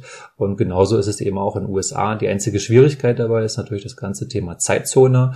Äh, das wird manchmal unterschätzt. Das heißt also sehr zeitig am Morgen habe ich Korea und sehr spät am Abend habe ich USA und so werden die Tage dann doch relativ lang. Aber ja, dank der modernen Technik muss ich eben nicht äh, viele Stunden in Kauf nehmen, um irgendwo hinzufliegen, sondern kann das eben alles spontan äh, und flexibel aus dem Büro oder auch von zu Hause aus machen. Wie viele Leute seid ihr? Ja, also momentan äh, sind wir jetzt zwölf Personen hier im Standort Deutschland und nochmal 35 in Südkorea. Das klingt alles super. Jetzt zum Schluss nochmal die Frage, wenn du auf 2022 schaust, am Anfang haben wir gefragt, wie klang 2021? Dein Wunsch für nächstes Jahr, wie sollte es klingeln, äh, klingen? in die, in die, in der Kasse sollte es klingeln, genau. Ja, also es gibt natürlich da verschiedene Aspekte. Ähm, ich stelle mir vor, dass eben das Thema Luft, Luftreinigung ähm, einen höheren Stellenwert bekommt, höhere Wichtigkeit, ähnlich wie beim Thema Wasser, denn wir alle atmen Luft, äh, viele hundert Liter am Tag. Und wenn ich mir jetzt vorstelle, wie soll nächstes Jahr klingen, ähm, ja, vielleicht ganz entspannt mit einem tiefen Luftzug. Ein entspanntes und beruhigtes Atmen. So stelle ich mir das vor. Sehr okay, schön. sehr schön. Vielen Dank. Carsten Herrmann, der CEO Europa von Aerodoctor aus Ragun. Carsten, vielen Dank. Sehr gerne, war mir eine Freude und ja, ich freue mich schon aufs nächste Mal. er lädt sich direkt ein. Stefan, was wir jetzt natürlich noch klären müssen, was ist denn dein Geräusch 2021? Ich hätte ja eins im Kopf. Äh, das kann ich sagen, und zwar Knacken von Pulverschnee. Ich war neulich in Lappland. Du lass dich kaputt. Ich habe seit Jahren das erste Mal wieder Schnee gesehen. Richtig geilen Schnee und das war einfach nur toll. Und die Stille. Also, also wenn ich, wenn ich ein, wenn ich ein Geräusch präsentieren müsste, wäre das sowas wie, oh, ich glaube, das ist irgendwie, ich will nicht sagen das Schlimmste, aber das kommt schon richtig nah dran, oder? Naja, du bist irgendwie so ein Frusti geworden in diesem Jahr. Ich verstehe das überhaupt nicht. Ich habe das schon seit einem Jahr komplett abgelegt. Ich, ich verstehe das überhaupt nicht, Sata. Oh, du bist lustig. Mach das nicht wie ich, da fallen dir irgendwann die Haare aus. Also Podcast kann man auch ohne Haare machen. Das, das machen wir hier erfolgreich. Also ich fand das irgendwie eine spannende Folge zum Ende des Jahres, äh, um nochmal sozusagen eine ganze Bandbreite zu haben, ne, was irgendwie digital passiert ist. Wir haben irgendwie den Datenschutz, der in Sachsen-Anhalt offenbar ja im Argen liegt und irgendwie kein, kein politisch, politischer Entscheidungsträger kümmert sich darum. Wir haben irgendwie diese Sabine Griebsch mit der gesprochen, um zu gucken irgendwie, wie sieht's eigentlich gerade im Landkreis Anhalt-Bitterfeld aus. Ich glaube, da ist das letzte Wort auch immer noch nicht gesprochen. Da müssen wir nochmal weiter. Wir haben viele Bäume ja. gepflanzt, haben damit was für den Umweltschutz getan. Das fand ich übrigens erstaunlich, dass diese Geschäftsidee so super funktionierte. Äh, klasse Geschichte. Das ist einfach, dass einfach so viel Kohle da ist, ne? Es ist so viel Kohle da. Man kann da irgendwie tolle Sachen mitmachen, aber offenbar kommen, irgendwie muss jemand aus, aus Wittenberg kommen, eine Suchmaschine gründen und dann sagen, wir machen mal Kohle in den Klimaschutz. Das ist irgendwie der Knaller. Ach, so, ähm, das war jetzt wieder so ein Geräusch, ne? Aber so ist es nun mal einfach. Ich finde mal, wir, wir sollten mal, wir sollten mal irgendwie dein Studio, was ich hier so auf dem Bildschirm bei dir im Homeoffice sehe, wir sollten auch mal so einen Lüfter Stimmt, hinstellen. Dann geht's uns vielleicht auch besser. Das, dann, das ist, dann ist es hier äh, nicht mehr so warm drin. Ja, dann wirst du, dann wirst du auch wieder ruhiger. Nimm doch mal so einen Lüfter ja. aus Ragun. Der macht deine Nase wieder frei. Ich würde euch gerne noch mal schon einen kleinen Ausblick geben wollen. Im Januar sind wir hier bei Digitalin verabredet mit dem neuen Chef der Cyberkino des Bundes in Halle und dem Chef der Agentur für Sprunginnovation in Leipzig. Das sind so ja irgendwie so zwei so Agenturen, die total spannend sind. Den alten Chef der Cyberagentur des Bundes hatten wir hier schon zweimal zu Gast. Der neue kommt dann dann. Und wenn ihr Fragen habt, äh, gern her damit. digitalleben.mdr.de oder als Sprachnachricht bei Signal und Co. Nummer findet ihr in den Shownotes und wir sind natürlich auch bei Twitter und auch bei Mastodon äh, seit der letzten Folge. Da findet ihr den Kontakt auch in den Shownotes und das Ganze nehmen wir am, lass mich überlegen, 20. Dezember auf. Da ist der Stefan schon im Weihnachtsurlaub. Genau. Ja. Aber das, das führt mich glatt zu meinem Schlusssatz. Frohe Weihnachten. Und einen guten Start 2022. Bis dann. Ja, das wünsche ich euch auch. Bis dann. Ciao. Ein Podcast von MDR Sachsen-Anhalt. Digital Leben.